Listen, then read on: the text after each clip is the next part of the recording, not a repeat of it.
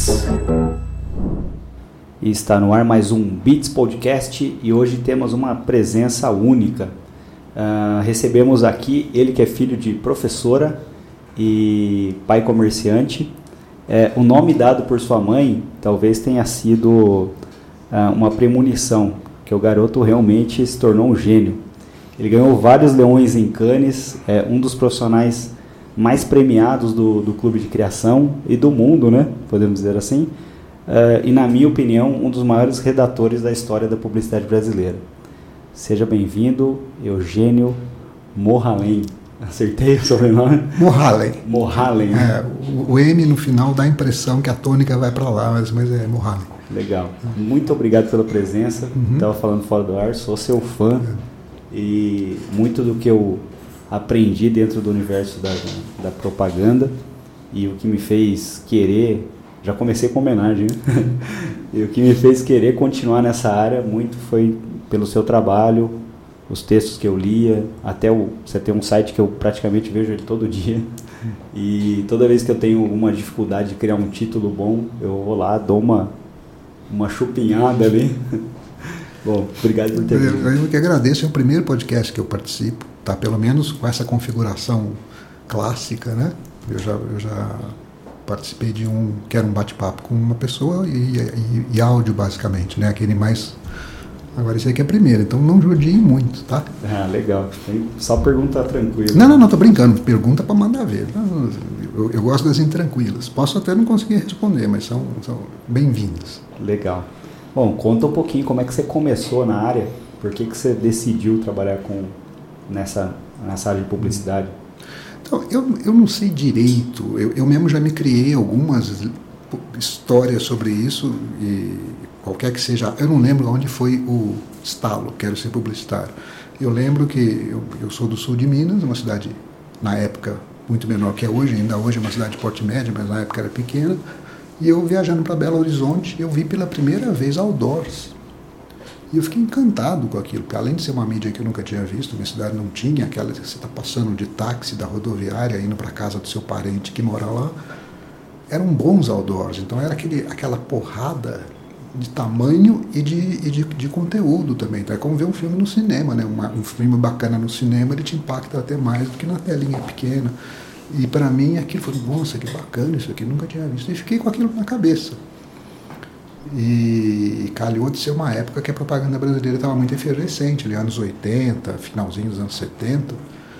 E por conta da, da, da repressão, a ditadura estava saindo, mas ainda tinha ali uma presença grande, ainda tinha gente sumindo, desaparecendo, parará muito dos grandes artistas ou intelectuais, a gente ia, ia para a propaganda para sobreviver, não conseguia se expressar no cinema, no jornalismo, na música, eles iam para lá. Então ficou um, um, um, ambiente muito rico de gente inteligente e tal, de gente talentosa. Então estava muito bacana aquilo. Eu provavelmente teria sido um jornalista, que eu gostava de escrever no jornalzinho de bairro da minha, da minha cidade. Bairro não, de cidade, a cidade era um bairro. Né? Uhum. Mas até por conta disso, de, de, de, de repressão, de, de, golpe militar ali nos seus estertores, mas ainda mostrando os dentes, meu pai ficava muito preocupado, porque eu tinha um jeito meio provocativo de escrever, mesmo moleque. Falou, vamos, vamos sumir com você aí e tal. Esse menino é meio desbocado. Né? e aí é, eu comecei a olhar onde é que eu consigo fazer isso de uma maneira que não corra perigo de eu continue com a cabeça em cima do pescoço. Né? Aí comecei a olhar para a propaganda e estava nesse momento bacana, entrevistas na Playboy, de um, um então publicitário da época falando é a melhor coisa para se fazer vestido que existe é fazer publicidade. Falei, ah, vou nessa. Mas lá de Minas, uma cidade pequena, eu não sabia, vou nessa como? Como? Não tem parente publicitário, aqui mal tem outdoor, tinha um jornal só. Então eu falei, ah, vou fazer vestibular numa faculdade que seja renomada em publicidade, isso deve resolver, né? Eu fiz a USP. Você falou sobre a matéria, na, um artigo na Playboy, né? Uhum.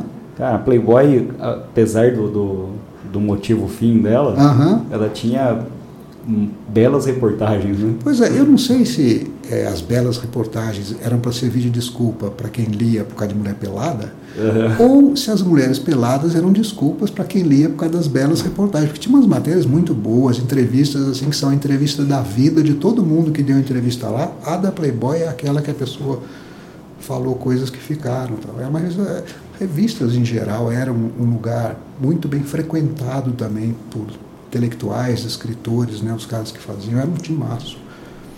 Mas aí eu peguei e fiz a ECA, fiz a USP, é, achando que fazia faculdade, ia resolver sair da faculdade sabendo fazer propaganda. E lá foi um choque descobrir que o mundo acadêmico, naquela época pelo menos, era completamente dissociado do dia a dia das agências, mas não tinha nada a ver.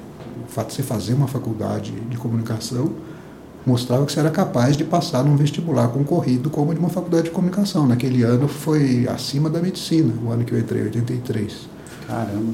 Mas é, é uma dificuldade de ensinar muito grande, né? É uma profissão difícil de ensinar. Né? Você acaba ensinando pelo exemplo, pelo dia a dia, e a universidade não tem isso, né? Legal. Aí você fez a fez USP. Fiz USP. Veio para São Paulo capital. É, eu fiz USP já, na, já na São Paulo capital. Eu saí lá uhum. de Minas com 17, 18 anos, vim, vim morar em São Paulo para fazer a USP. E aí depois que eu completei o curso, é que eu comecei a me preocupar em achar emprego, coisa do tipo.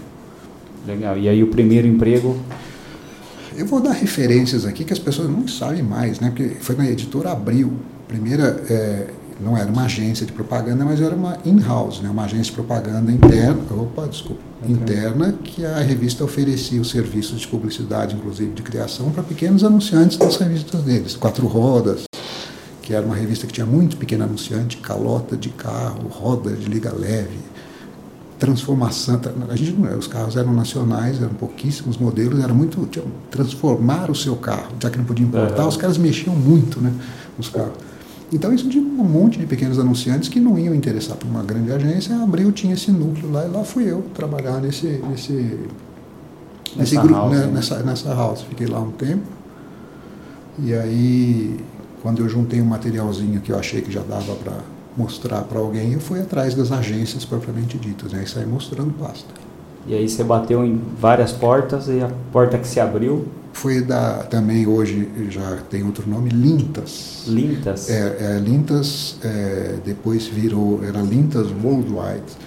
Depois virou MPM Lintas que foi a fusão da Lintas que era uma multinacional com a maior agência do Brasil de então que era a MPM MPM era alguma Petrônio não isso era era era Petrônio Mafuz e o primeiro nome que provavelmente era mais importante eu esqueci daqui a pouco eu lembro, tá é, era a maior agência do, do país e muito carregada de, de contas governamentais. Uhum. Né? Talvez até por isso que fosse a maior do país, né? estado, estado grande. O, Lu, o Luiz, que é nosso sócio aqui, uhum. ele tem 60, 61, alguma coisa assim, e ele trabalhou numa filial da MPM em Bauru. Ah, é, a, a, a MPM tinha, era uma coisa diferente das outras agências, ela tinha várias filiais. Então ela tinha em Brasília, até porque tinha muita conta de governo, tinha, se não me engano, uma unidade do, no Sul, no Rio, no Rio Grande do Sul. Parece que o Luiz Fernando Veríssimo trabalhou lá. Não foi, de, ao que consta, não foi um grande publicitário, acho que não era o coração dele, quer dizer, um grande redator, certamente ele foi, mas não era a alma dele. Né? Se não me engano, deveria ter no Rio também, MPM Rio, se bobear. Em algum momento, várias dessas agências, pelo menos no Rio, tinham alguma coisa. Né? Legal.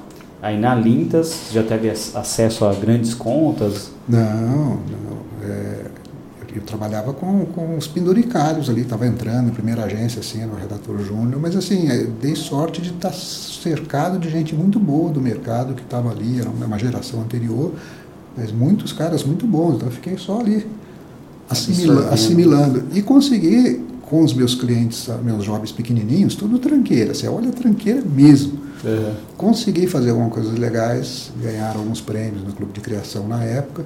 E aí começou a chamar a atenção de, de, de um pouquinho é, para mim. Mas antes que, que, que, eu ganhei o prêmio, mas o anuário só saiu um ano depois, né? Uhum. Nesse tempo eu sabia que eu tinha o um prêmio, mas ninguém sabia uhum. que ele existia, porque o, o, o, livro, então era livro, né, não tinha sido publicado ainda.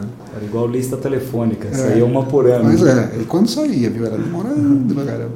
E aí eu saí mostrando pasta e calhei de cair lá na DM9, é, depois de uns três anos de Lintas lá, num momento em que a agência tinha acabado de ganhar três contas. Assim, a agência mudou de tamanho de uma semana para outra, ou de necessidade de tamanho. Né? Ela ganhou uma conta da VASP, que também já não existe mais. Eu vou ficar falando coisa aqui, tudo que não existe mais. Tá? É, é muito chato isso. É, tinha, era uma grande companhia aérea brasileira, ganhou a conta da Antártica, acho que existe, né? A Antártica existe. E Itaú Seguros. Então, tudo cliente grande para uma agência que até então era média, tinha Dunkin' Donuts, umas continhas médias, mas e aí, naquele momento, a agência precisou expandir um pouquinho a, a criação, que era pequena, eram quatro duplas, viu?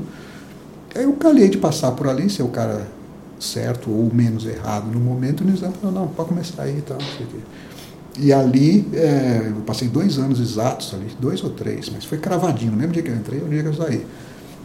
É, apareci bastante. Aí foi, uma, foi um período de muita produção, muita coisa. Foi Verdade que ele olhava no portfólio da galera, né?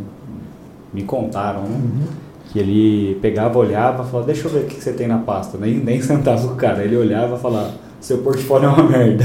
E mandava embora. Não, não cheguei a ver isso. Eu já vi o contrário, dele olhar um portfólio, se encantar muito com a pessoa e falar, manda, o portfólio estava lá, a pessoa não estava. Uhum. Eu, eu, mostrei o portfólio para ele, falei, esse cara aqui parece, esse cara é legal. Ele falou, contrate imediatamente. Eu falei, não, peraí, chama, chama o cara aqui, vê se bate o santo, porque ah, eu falo pro cara isso, ele pede demissão lá, ele chega aqui de preto, você olha a cor preta da camisa dele, tem um negócio porque não gosta de cor roupa preta, nos tinha uns misticismos é, associados a cores de roupa.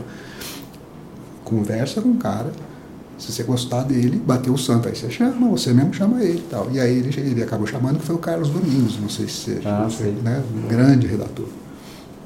E ele tem esse negócio com roupa preta? É que ele, ele é religioso, a religião dele é umbanda, se não me engano, candomblé. Eu, eu não entendo uhum. nada de religião nenhuma, para falar a verdade. Então, não, mas às sextas-feiras ele só vestia branco, não sei se ainda faz isso. E tinha um pouco de. Você sentia um climinha se você chegasse perto dele usando roupa preta, sabe? Você sentia um cara com Covid tossindo na cara do Nizam, sabe? Se você chegasse assim. Então ele ficava meio assim. Dava uma segurada, né? Uhum. Legal. E aí você ficou na DM9, depois da DM9 você foi para Talent. Para Talent. Para Talent. É, eu depois de esses dois ou três anos da DM9, que eu, eu acho que acho que foram três anos, três anos, eu senti que eu estava assim muito seguro em termos de produção de mídia impressa, anúncio, outdoor, jornal. Falei, estou mandando bem, mas será que em filme eu estou tão bem assim, porque a DM9 na época tinha exceções, mas a DM9 ainda era muito. A propaganda inteira naquele momento ainda era muito do ator falando para a câmera.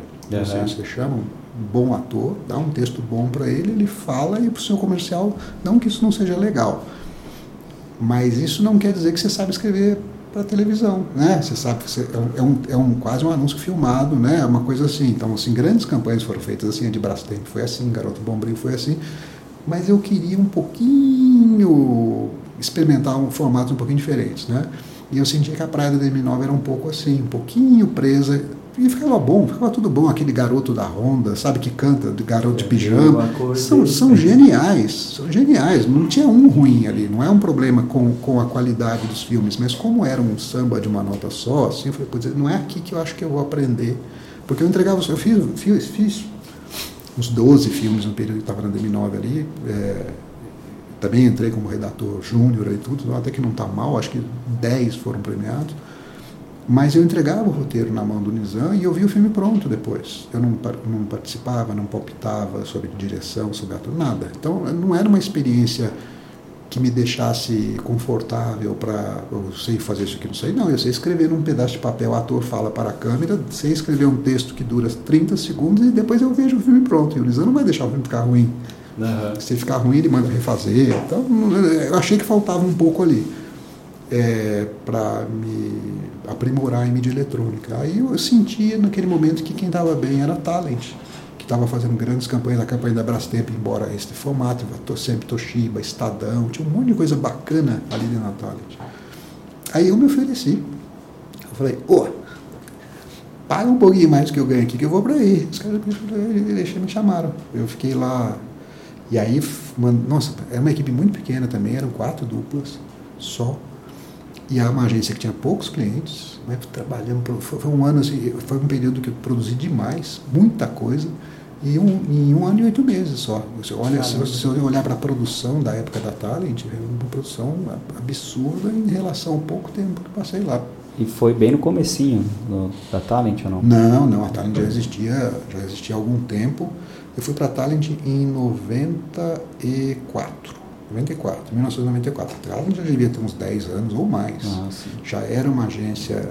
A Talent ela já, já nasceu diferente desde o primeiro dia, né? Porque o Júlio abriu a agência e falou: Eu vou querer essa agência. Ele já tinha falido umas agências antes, assim, tinha tido umas agências que não tinham dado certo, que eu esqueci o nome.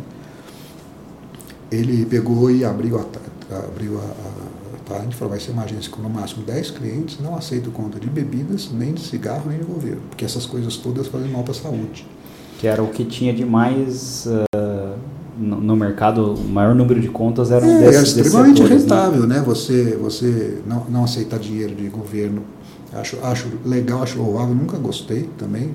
É, não critico quem aceita, mas é que o que rola ali muito não é a meritocracia, é um monte de relação política invadindo a agência e tal. Isso quando não vai a corrupção descarada também, que a agência é uma bela lavadora de dinheiro. Hum. Pelo formato, é, uma, é, é, um lugar onde os clientes, os, os, governantes corruptos olham com muito interesse. Né? É, nunca gostei. Dei sorte de trabalhar em agências que não gostavam de mexer com isso. A Talent se recusava, a UMAP também não tinha, eu não sei se era uma, uma, uma, decisão pessoal dos donos de não, não ter conta de governo, ou pelo fato de ser uma multinacional que antigamente era vedado. Multinacional não podia ter conta de governo, por isso que a maior agência do Brasil era a MPM, que era uma agência totalmente é, nacional, tinham outras agências com conta de governo. Mas uh, eu, eu, me perdi um pouquinho de onde que a gente estava, estávamos na Talent, né? Entrou na Talent, é. é e, foi, e foi isso, foi um período curto, mas muito profícuo, e onde eu fiz as amizades mais duradouras, assim, frequentar minha casa, tudo, e o pessoal da Talent. Que legal. A Talent, ela tinha, eu também, uma das que eu mais admiro, assim, é a Talent. Uhum. Mudaram agora o nome também, né? Pois é, cara, agora virou, parece, parece salão de beleza do bairro, Talent Marcel, parece salão de cabeleireiro do bairro, né? É igual a Young Rubicon, né? então, a Young Rubicon virou VML, Young YNR. Não dá, coitada, eu acho que a, a seleção de telefonista lá, se conseguir falar esse nome, já, já deve descartar. Tudo muito esquisito, né, cara? Muito estranho. E aí da Talent você da, foi para para o MAP. Para o MAP. Para o MAP, é. Aí eu fui, passei lá seis anos. Foi a agência que eu fiquei mais, mais tempo, tempo, mais tempo, seis anos. Que legal. Aí você fez dupla com o Marcelo Serpa? Inicialmente não. É, inicialmente eu fiz, eu, eu, eu, eu achava que eu ia fazer dupla com ele. Ele dava a entender que era para fazendo dupla com ele. Depois ele mudou um pouquinho a história. Não, eu quero flanar sozinho sobre a criação. Não quero ter dupla com ninguém. Aí eu pedi que fosse contratado o José Carlos Lolo, que era um cara que ele conhecia, tinha, que tinha trabalhado com ele na DPZ e na DM9, na época que nós trabalhamos juntos na DM9. Eu e o Marcelo começamos praticamente no mesmo dia, embora ele começou já consagrado na criação, indo para a DM9, e eu era um Zezinho ali que estava aproveitando a primeira agência realmente de criação criativa que eu tinha tido chance de, de, fazer. Mas aí eu pedi, não, então se não é com você que eu conheço, eu quero outro cara que eu conheço, que eu gosto, que é o José Carlos Lolo. E aí ele chamou o Lolo, o Lolo fez dupla comigo e nós nos divertimos muito, fizemos muita coisa divertida ali no, no, começo. Depois, mais tarde, eu passei a fazer dupla com ele de criação. Legal. Eu já trabalhei com um cliente que o Marcelo Serpa trabalhou, que era a OP, a Ocean Pacific. Ah, tá. Ele, o Sidão na época, né? Uhum. Ele tinha um cara do comercial que o cara era daqui, de Neatuba. Uhum. E aí, quando a marca estava se reinventando, né? Uhum. Eles foram para uma agência que eu trabalhava aqui a princípio eles foram para desenhar, fazer coleção de roupa. Sim. nem, nem sabia fazer. Aí fui aprendendo, fazendo, aí depois veio a parte de, de publicidade.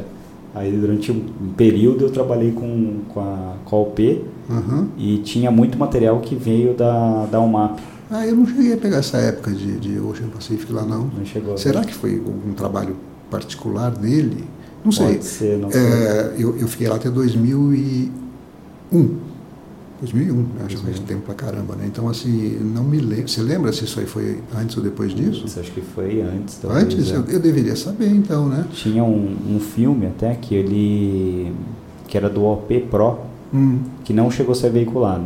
que ele falava que, que o Sidão, né, o Uhum. fundador lá da UP, ele foi o primeiro a trazer, fazer campeonato de surf no Brasil, enfim, ele foi o primeiro a fazer várias coisas. Uhum. Aí o, o- a redação era, ele falava que ele devia não ter feito, ah, devia ter transformado os livros em dinheiro mais rápido, devia ter, é, sei lá, feito uma carreira comum.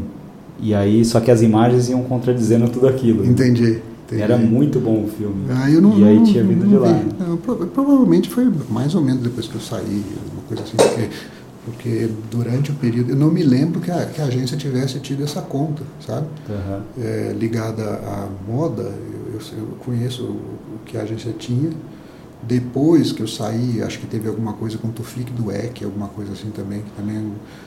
é, Pode ter sido depois também, é, eu né? acho que não foi depois, acho que foi depois, 2001. porque eu, eu, eu, eu deveria eu resolvido falar, né? Assim, de, de coisa não, não é da minha época, não. Aham. Eu comecei nessa agência, acho que era 2005. Uhum. Então, lá foi uns três anos, 2008 deve ter Uhum. sido isso, mais ou menos. Entendi. Mas tá um tempinho, né? Bastante.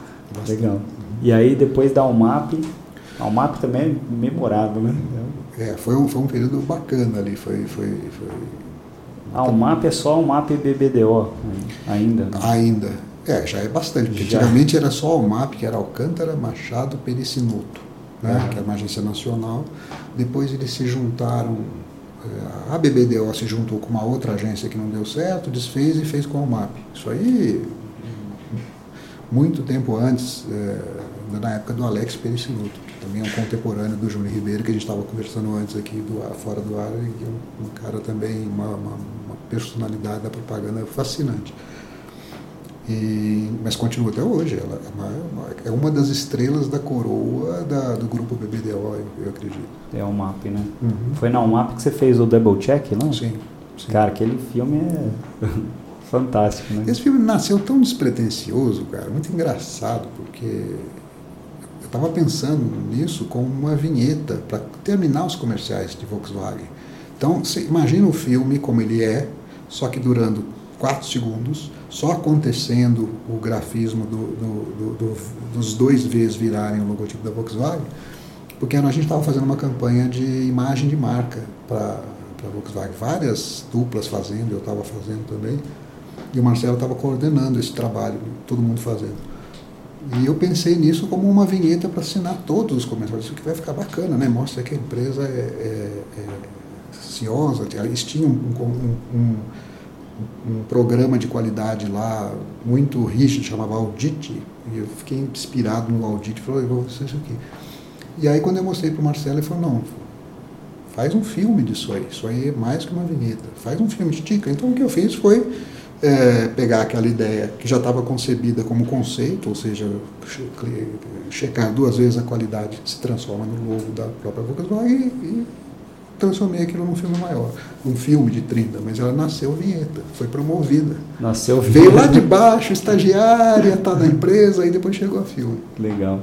Nasceu vinheta, virou filme, É. e aí você recheou com um texto, É. basicamente. É, que era mais ou menos o, o que, que isso significa, né? Foi, foi dar um significado que talvez como vinheta funcionasse também, né? Aham. Mas foi deixar ali mais. foi- foi- na verdade, é, esse, esse texto que acabou sendo o texto definitivo foi o primeiro texto que eu propus. E aí eu mostrei para o Marcelo, o Marcelo falou assim: não, que é maior, maior. Que, é, que o filme não está pronto ainda, você não sabe que o filme já vai ter por ele mesmo uma certa imponência, né? Ele sentia que era um, era um filme para ser um filme, vamos dizer assim, grandioso, embora sendo uma, uma filmagem muito simples. Então, quando eu mostrei o textinho ali dos, dos 30 segundos, que na verdade é um texto que tem que ter 18 por aí, para você ter respiro, né? Você não pode encher o filme. Ele pediu, eu fiz um texto para um filme de 45 segundos. E foi esse texto de 45 que foi para a produção do filme. Aham. Na época eu não acompanhava a filmagem, hoje eu- depois eu passei a acompanhar todas, mas na época eu estava na agência, me liga o diretor do filme, que é o Clóvis Melo, da produtora Cine. Falou, "Gente, a gente está fazendo o filme aqui, o filme basicamente era uma câmera passando por uma planilha, né? O cara ia ali fazendo, ticando as coisas de controle de qualidade. Falou, tá muito chato, você não consegue encurtar esse texto, não? Ou então o texto de 45 falou assim, não seja por isso, eu já tenho pronto aqui, mandei para ele. E aí encaixou no filme direitinho, deu certo, porque era o tamanho que o filme tinha que ter. O 45 ia ficar chato. Porque eu vou uhum. falar mais. Era uma ideia que eu acreditava em 3 segundos, uhum. né? 3, 4 segundos. Para virar 30, ok. Mas para virar 45 era demais, né? ia ficar muito chato. Então, felizmente, não deu certo a versão de 45, se provou chata e foi, foi essa mesmo. Legal. E quais são os seus preferidos? Preferidos meus, porque essa é uma os, frase perigosa. É, os o, seus. O cara, seus. o cara, quando é pilantra, ele fala assim, que os meus preferidos são esses, esses, esses. Quem quiser entender que é dele, que ele que fez, entende. Mas quando ele está falando só não, são os preferidos de outras pessoas que fizeram, né? É, é uma frase é, dúbia. Quais são os ah, seus e os dos outros? Né? Tá. O, o, o, os que eu gosto, às vezes eu tomo um certo carinho por aqueles que saem um pouco do formato que eu mais fiz. Tá? Então, assim, em televisão, eu fiz muito filme de diálogo, de, de pessoas conversando, situações engraçadas envolvendo pessoas.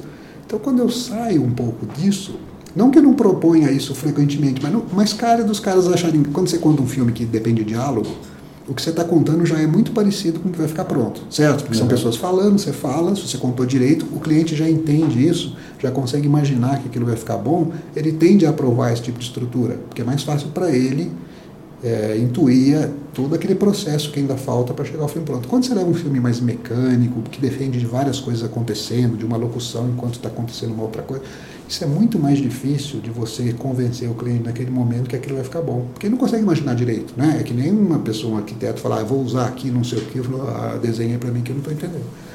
Então eu sempre tive mais facilidade de emplacar os filmes de diálogo e tudo, que eu gosto de fazer também. Mas quando eu conseguia sair um pouco dessa, dessa já desse, desse lugar mais confortável para mim, pelo menos de aprovação, eu, eu, eu, tomava de xodós pelos filmes. Então, claro, tem o Double Check, que é isso. Tem um que eu fiz para United Airlines, só passarinho dormindo, o filme inteiro. Não sei se você conhece esse Conheço. filme. Passarinho tem um jeito esquisito de dormir, né? Ele dorme com a cabeça debaixo da asa, ele dorme em cima de um pé só quando é o pernalta. Além de passarinho, também tinha um morcego que ficava, dorme de cabeça para baixo. Então o filme era isso e no final falava, nem todo mundo que voa tem que dormir numa posição desconfortável, voa United Airlines, novos espaços, entra na classe mesmo, né, na econômica você tem espaço a mais tal. Foi um filme que eu gosto muito. Geralmente são filmes muito baratos, muito de ideia pura, tá? É, é, mas é um raciocínio no filme, então não é só uma situação engraçada. Ainda que a situação engraçada entregue aquilo que você quer com muita eficiência. Eu sou o advogado do humor na propaganda. Mas tinha um outro também da Samsung. Ah, esses são pessoas é, que eu gosto muito, mas que é um diálogo em que os funcionários da Samsung eles, tinham, eles estavam tão na frente em termos tecnológicos que eles já sabiam o futuro. Então ele falava para a pessoa, sai daí que vai cair um raio, você vai morrer, o cara sai, cai um raio ali.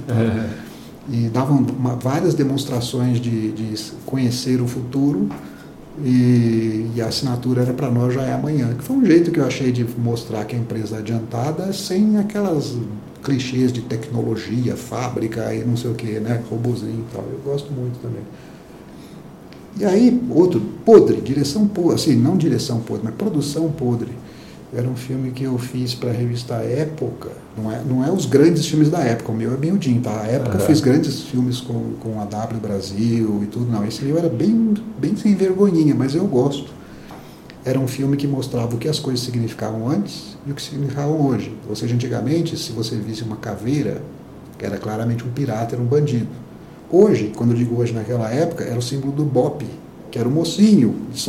É, antigamente, Rock in Rio só tinha no Rio, hoje tem em Portugal. Então, assim, é toda. Era um jeito de dizer que o mundo estava muito mais complexo e que então você precisava de uma revista como a época. Então, é também um filme conceitual, filme feito com stock shot, com, com desculpa, que se chama de tabletop, né? Você não chega a abrir a câmera, você pega imagens que já existem e você monta o filme. É, e são ideias puras, muito baratas, né? Então, assim, daria para fazer para um cliente pobre, como aliás a época era, né? os veículos no geral, do ponto de vista de verba, de, de comunicação, são muito limitados, né? É. Então você tem que você acaba tendo que mostrar ideias para eles poderosas, né? desde que a Folha de São Paulo começou a fazer aqueles grandes filmes de jornalismo, como o Hitler e tudo mais, os veículos têm que ter peças contundentes, né? se espera isso dos, dos veículos de comunicação, ou pelo menos esperava. E dá para fazer isso com pouco dinheiro, cara. Os caras levantaram a régua. Ah, sim, sim, levantaram muito. Não só aqui, como lá fora. Né? Tem campanhas de. Eu gosto do jornalismo idealista, sabe? Assim, eu queria ser jornalista por conta do Todos os Homens do Presidente, que é um filme que conta a história dos, dos jornalistas que derrubaram o Nixon, né? que descobriram o Watergate, tudo. Você assiste o filme, falei, quero ser isso aí. Até o jeito de digitar, que eles datilografavam, não digitavam, né? Assim, eu faço assim também. Ah, é? Gostar dos caras lá que é um negócio muito é uma profissão muito bonita em tese. Uhum. Né? Em tese, quando você desce ali para o chão do dia a dia, a coisa é um pouco mais fedida, como, uhum. como toda profissão. Toda. Mas no caso do jornalismo eu acho um pouco mais grave, porque eles são, se vendem como os isentos. Os, né? é, não, como a verdade, nós trazemos os fatos. E não é nada disso. Né? Uhum. Assim, você espremer muito sai alguma verdade ali, mas é sempre uma coisa muito de interesses setoriais, quando não é uma coisa vendida de uma vez, né? Não é tudo aquilo, mas o jornalismo de filme, o jornalismo de todos os homens do presidente, esse eu gosto. Uhum. Né? Aquele é o ideal, né? O ideal, o ideal. É, é, sim, e, e, não é não é que tem casos assim, mas é, é, o jornalismo é uma profissão que eu acho que mente muito mais do que a publicidade. Uhum. Embora, porque a publicidade é um jogo mais aberto, né? Você, olha, pagando um ator aqui, ele vai lá falar que o meu é, um anúncio, legal. Né? É um anúncio, que é uma pessoa advogando por mim vai lá dizer as coisas que eu acredito que o meu produto tem de melhor que o da concorrência, mas é, é, é uma situação de interesse comercial. O jornalista às vezes se presta a fazer esse trabalho também para as pessoas travestido de jornalismo. Uhum. Aí, eu, aí eu acho bem condenável, tenho bastante bronca. Até tinha o no, do Ogvi lá no, no Confissões né, de um publicitário. Uhum. Ele falava que ele gostava de fazer anúncios que se pareciam com matérias. Hum. Então era meio que para para o leitor ali, uhum. para que ele estivesse folheando, uhum. ele não entendesse a diferença entre uma matéria e um, é, um anúncio. É, hoje em dia está cheio disso aí, sabe? Mas assim, ele, ele, até graficamente, porque ele achava que dava mais respeitabilidade para o anúncio. Né? Um uhum. anúncio que tem bastante texto é porque tem algo a dizer, se tem algo a dizer, o produto deve ter qualidade. Tem um monte de pensamentos por isso. Mas assim, esses, esses é, informes publicitários travestidos de matéria, sabe, que tenta enganar. Eu acho ruim enganar. Eu, o que eu acho bacana é persuadir. Uhum. Sabe? Então a publicidade eu vejo com todos os defeitos da propaganda, e eu sou um crítico muito ácido da propaganda, principalmente da propaganda atual. Mas com todos os defeitos, assim, a gente está ali para tentar convencer uma pessoa. É uma cantada. Pode dar certo, pode dar errado. Mas nós estamos ali jogando mais ou menos aberto enquanto que outras maneiras de se é, é muito mais enganação, né? Mentira, uhum. manipulação, tudo. Tem uma do acho que é do Washington Oliveto que ele fala que, eu, que ele contratava, via se o redator era feio, tinha uma namorada bonita. Hum. Então ele era Pô, bom boa técnica. Boa técnica. Eu, eu, seria eu seria contratado, minha namorada era bonita. Era bonita. Minha, minha mulher até hoje, a mesma. Eu namorei 10 anos, enrolei ela 10 anos e estou casado há trinta e tantos. Então já são desde os meus 18 com a mesma, com a mesma, mesma mulher. Patroa. E não me arrependo, fiz bom negócio, viu? Porque eu olho as, algumas outras da mesma época que eu também cogitei. Ele falou, não, me, dei bem, me, me, dei bem, me dei bem, fiz, escolhi direitinho. Legal. E faz 30, 30 anos, né? Mais, 32, 32, 33, é por aí. Quando a gente conversou pela, pelo WhatsApp, você não podia vir porque ia celebrar isso, é, isso, isso aí. Anos, né? isso, é isso aí. Viajei com ela para isso. É um ano quebrado, não sei por que comemorar 30 e poucos, né? Se fosse 35, mas eh, fomos, foi legal. Ah, tem que comemorar todo ano, né? É Vou bom. comemorar quando meu cartão de crédito voltar aos padrões normais, do cara, porque o real não está valendo nada. Tá difícil. É, né? Você sofre, eu quase me divertia, porque eu ficava, Agora eu tô achando tudo barato aqui. O legal foi isso. Depois da viagem eu voltei, saí para jantar fora, vinha conta. Pede, pede dois para É, assim. é, dá-me doce, porque realmente é, lá fora o jogo ficou difícil para o brasileiro turista, viu? Bem complicado. Tá, tá difícil, né? É. Vamos ver, vai melhorar. E quantas vezes você roubou ideia de um pretendente a estágio? Eu espero que nunca. Eu vi uma história que você contou do, do cara ah, maluco que foi ah, pedir estágio. É, então, é, é, é, o cara não sabe o que vai, o que vai encontrar. Até, é, até é um temor justificado. Eu vou lá falar uma ideia, se, se os caras roubarem e tal. Né? Mas é que propaganda não, não, Se o cara tem uma ideia boa, talvez ele tenha mais ideias boas, melhor ter ele aqui do que roubar uma dele. Né? Põe ele aí, explora ele aí, vai ter várias outras, vai sair mais barato que roubar. Uhum. Mas então o cara ia na agência, ele queria que a gente contratasse, mas a gente não tinha como saber se ele era talentoso ou não, mas ele não queria mostrar o que ele tinha, que provaria o seu suposto talento por, com medo de ser roubado, né? Isso era, era, muito engraçado. Mas tem, hoje, assim, tem, tem, se alguém ainda tiver esse tipo de medo, você põe as suas ideias no envelope, manda uma carta para você mesmo, com, você vai receber, você guarda ela fechada, tem a data, um selo ali. Se um dia você precisar, precisar provar que você tem, já teve aquela ideia antes, está ali, né? É um jeito barato de, de proteção de ideia.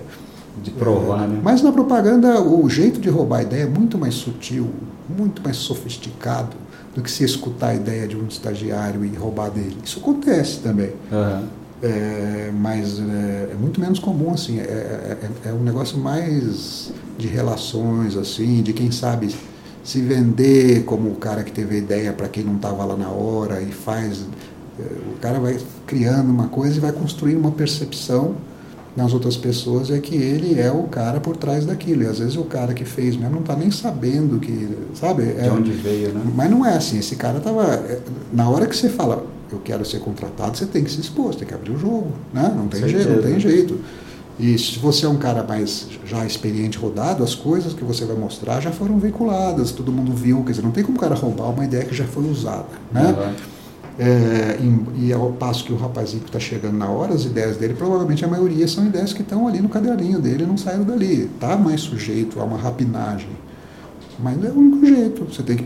Eu acho que mais fácil é você fazer uma pequena investigação é, de para quem você vai mostrar, sabe? Se o cara tem um histórico de batedor de carteira de ideia, coisa do tipo, e depois você vai nos que te parecerem mais confiáveis, gente que tem alguma coisa a perder, né? Porque o cara que é capaz de ter ideia sozinho, o cara que, que que tem talento e se sabe ter, para que, que ele vai correr o risco de roubar? É, acho que nem, nem tem, nem passa pela cabeça da Não pessoa, passa, porque você tem o orgulho de criar o que é seu, entendeu? Assim, você quer que seja a sua ideia que vai para frente. Então, isso é muito rasteiro, sabe? Eu, eu acredito que isso é um difícil de, nesses termos de, de, acontecer com muita frequência. É. E o outro, teve uma outra história que você contou que o cara foi com uma injeção no, no braço? É, assim, é, é, essas histórias que eu estava contando era de um período em que é, as pessoas não sabiam como é que era dentro de uma agência, né? E as faculdades de então não replicavam esse, esse ambiente. Foi uma experiência minha de USP, que o ambiente acadêmico não, não tinha nada a ver com o ambiente de dentro de agência. Então, você sai até formado numa faculdade e não sabia como é que era o dia a dia numa agência, porque os professores não sabiam. Muitas vezes o professor é uma longa cadeira acadêmica, por mais brilhante que seja a cadeira acadêmica dele, ele não viveu o dia a dia de agência. Então, tinha, uma, tinha uma frase, acho que é, talvez seja do Júlio Ribeiro também, que ele falava que muitos professores na faculdade nunca comeram uma pizza em agência. São todos nesse sentido. Mas é, era, eram mundos diferentes, separados, estanques, até, até ideologicamente, porque a, a, a, agência de propaganda, querendo ou não, é uma ferramenta do capitalismo. Uhum. Né? É, goste ou não do capitalismo, propaganda é um dos instrumentos, talvez um dos mais importantes do capitalismo. É um. Desculpe, cara. Fica tranquilo. Eu, eu, eu, espero que não faça o barulho que eu estou ouvindo aqui, que é um barulho brabo. Mas assim, até me, perdi um pouco. Mas assim, então. É, você falou que são dois mundos totalmente diferentes. É, e a, a, a, a escola, a universidade, pelo menos a USP que eu fiz, tinha uma predominância esquerda, marxista, tudo. E a publicidade era muito mal vista ali. Assim. Uhum. Então eu estava dentro da faculdade de propaganda, penei para entrar, que foi um, uma nota de corte altíssima, e os caras dando um cacete, lacaios do imperialismo, não sei o quê, parará. falei, pô, mas isso Assim não, eu quero alguém que eu só queria fazer propaganda. é, tá. e, até porque era um curso multi. A gente fazia junto publicidade, cinema, jornalismo, editoração, turismo e biblioteconomia. Nos dois primeiros anos era o mesmo curso para todo mundo. Caramba. E a faculdade tinha claramente uma feição maior para o cinema e jornalismo, que são coisas mais intelectualizadas, mais afeitas aos aos dogmas marxistas e tudo mais, né? Enquanto propaganda é um cocô do cavalo do bandido ali, uhum. né? Eu me, sentia um pulha lá, um, um, um alien, sabe? Uhum. Mas assim, por conta dessa, dessa eu, lembrei, eu retomei o meu fio da meada. O, não havia fora das agências um lugar que mostrasse para as pessoas como é que era dentro das agências. A coisa mais próxima que eles viam era publicidade de novela. Publicidade de novela é aquele vou bolar uma ideia, não sei o quê, aquela coisa rápida, fácil, o cliente já adora na mesma hora, e, e, e os caras que escrevem novela também não devem saber muita coisa, é sempre um cara muito estereotipado, muito espalhafatoso tal. Então as pessoas de fora queriam entrar e falar, ah, eu vou, eu vou me mimetizar daquilo que eu acho que eles são, né? Então chegava um cara cheio de injeção, um braço, acho que achou que a publicidade fosse só drogado, enfiou umas injeções e chegou lá no trabalhinho dele, lá na achando que desse jeito a gente ia falar, oh, esse é dos nossos, vem para cá. Tá. Chama uma ambulância para. É. Caramba, cada uma, né? Teve um caso, esse caso é, é, triste, mas é real. Na ECA, que é a Escola de Comunicações e Artes da USP que eu fiz, tinha uma menina que estava estudando lá que era completamente perturbada, não tem outra palavra para falar isso, a ponto de que um dia teve para uma ambulância lá para pegar, foram os pais, ela estava tendo uma crise lá. E aí a gente não entendia, mas ela não tem nada a ver com comunicação, com isso. É uma pessoa muito mais é, ortodoxa nas coisas, muito certinha, muito. O que ela vai fazer aqui? A gente não entendia aquilo. Não é o lugar que ela gostaria de estar. E aí os pais falaram, não, a gente é que quis colocar ela aqui, porque ela era meio esquisitinha em casa, a gente achou que quando pusesse perto de vocês, a gente ia passar meio partido. Caramba, é, cara. É, é, é, é, tudo estereótipo, né? Assim, é, lá na, na ECA é tudo gente, boa parte das pessoas, pessoas normais, né? Querendo uma profissão, querendo uma coisa, tudo. Então as pessoas imaginam. Então é, era por isso que apareciam essas pessoas. Apareceu um procurador de justiça lá na agência, uma vez na época do, do, do Nizam. O Nizam estava numa reunião Chega a secretária dele e fala, olha, tem um procurador de justiça querendo falar com você. Ele ficou assim, né? Porque procurador de justiça, mesmo que você seja não tem, minha vida é um livro aberto. Você, você, né? que será que esse cara. Será que eu fiz? Aí ele interrompeu a reunião que ele estava fazendo, era uma reunião importante, se não me engano, com a, com a, a gente da Xuxa na época, que era um, uma, né, importante também. Foi lá, se fechou numa salinha com o procurador, o cara todo de terno, com a pastinha, o cara sentou com ele, ele e o tal procurador falou assim, na verdade, eu sou um procurador de emprego. É. Quer ver meu, meu, meu currículo? Nossa senhora, cara. Esse aí não funciona, né? Esse, o Lisandro ficou puto com toda a razão. Só faltou cara, apanhar o cara. Se é que não apanhou. Não sei, nunca mais ouvi falar do cara. Mas é isso, era um desconhecimento que as pessoas tinham. Hoje está as escolas que a gente tem hoje, tipo Miami School ou SPM e, e Cuca também, elas têm um lado bom que é isso, que elas, elas reproduzem melhor o dia a dia das agências. Então, uma vez que você faça esses cursos, eu não estou fazendo propaganda para nenhum, eu não faria, mas uma vez que você faça, é. É, você já entende mais ou menos como é que é lá dentro. Você não, você não vai como uma caricatura para o lugar. Como que é a dinâmica, né? Sim. sim. E esse, a propaganda nasceu na. Acho que foi na Inglaterra, né? Com, junto com, com jornais na, na época não sei se você é. sabe dessa história. É possível, né? A propaganda comercial seja assim, porque eles já falam que propaganda vem de propagare, que é a própria igreja que, né? Desde temos a fé, propague-se a fé. Então a própria igreja criou símbolos, né, logomarcas, que é a cruz. Toda a igreja está no ponto mais alto da cidade, porque é para né, chegar a hora da missa, toca o sino. Então a, a, a, propaganda enquanto propagação de uma coisa que você quer que seja conhecido já vem de, né, muito tempo atrás, a própria Bíblia, não sei o que e tal. Mas é verdade, à medida que, que eh, imprensa começou. Eu, eu não tenho esse histórico, tá? É. especificamente na Inglaterra, mas é, é, bem provável. Não por acaso é um país que melhor faz propaganda do mundo, são os ingleses. É, eu li no, acho que eu li isso no livro do Júlio Ribeiro lá também, uhum. aquele que você fez um título excelente, que é o Compre Antes que Acabou. Pois é, esse, esse acabou rápido. Né? Acabou rápido. Acabou rápido. Eu já estava imaginando que eu trabalhava na Talent na época, ele, ele queria um livro. Ah, na verdade, era a segunda edição, por isso que eu já sabia que o negócio. A primeira edição já tinha acabado. Ele falou, vou fazer uma nova edição, vamos fazer um anúncio aí e tal. E aí eu fiz esse compre antes que acabou, que era a segunda edição, porque eu já, eu já, eu já, eu já tinha visto o que tinha acontecido com o primeiro. Cara, bom pra caramba o livro. É, é muito bom. É o. Caramba, como é o título do livro? Olha, eu, eu, lembro até do título original, porque ele, ele, mudou um pouquinho, ele deu uma regadinha. O título era Coisas que Aprendi Usando o Dinheiro dos Outros. Gastando o dinheiro dos outros. Ah, era esse? Tipo. É, o original era esse. Aí acho que depois ele achou que podia passar assim meio de malandragem, sabe? Parece uma coisa respou, gastar dinheiro.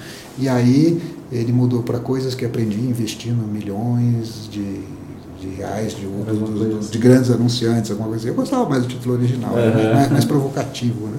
Não que eu tivesse esse acesso todo ao Júlio, viu? Parece que sou brother. Não, uhum. o Júlio é um cara muito reservado distante, tá? Assim, excelente patrão, excelente dono de agência tudo, mas não era um cara de encostar não, sabe? Assim, e, é, é, então eu eu tive a oportunidade de presenciar alguns quando ele entrava na criação, uhum. sabe? Nunca frequentei casa dele, não dá para dizer que ele fosse meu amigo, amigo dele, eu respeitava, acho que ele me respeitava também.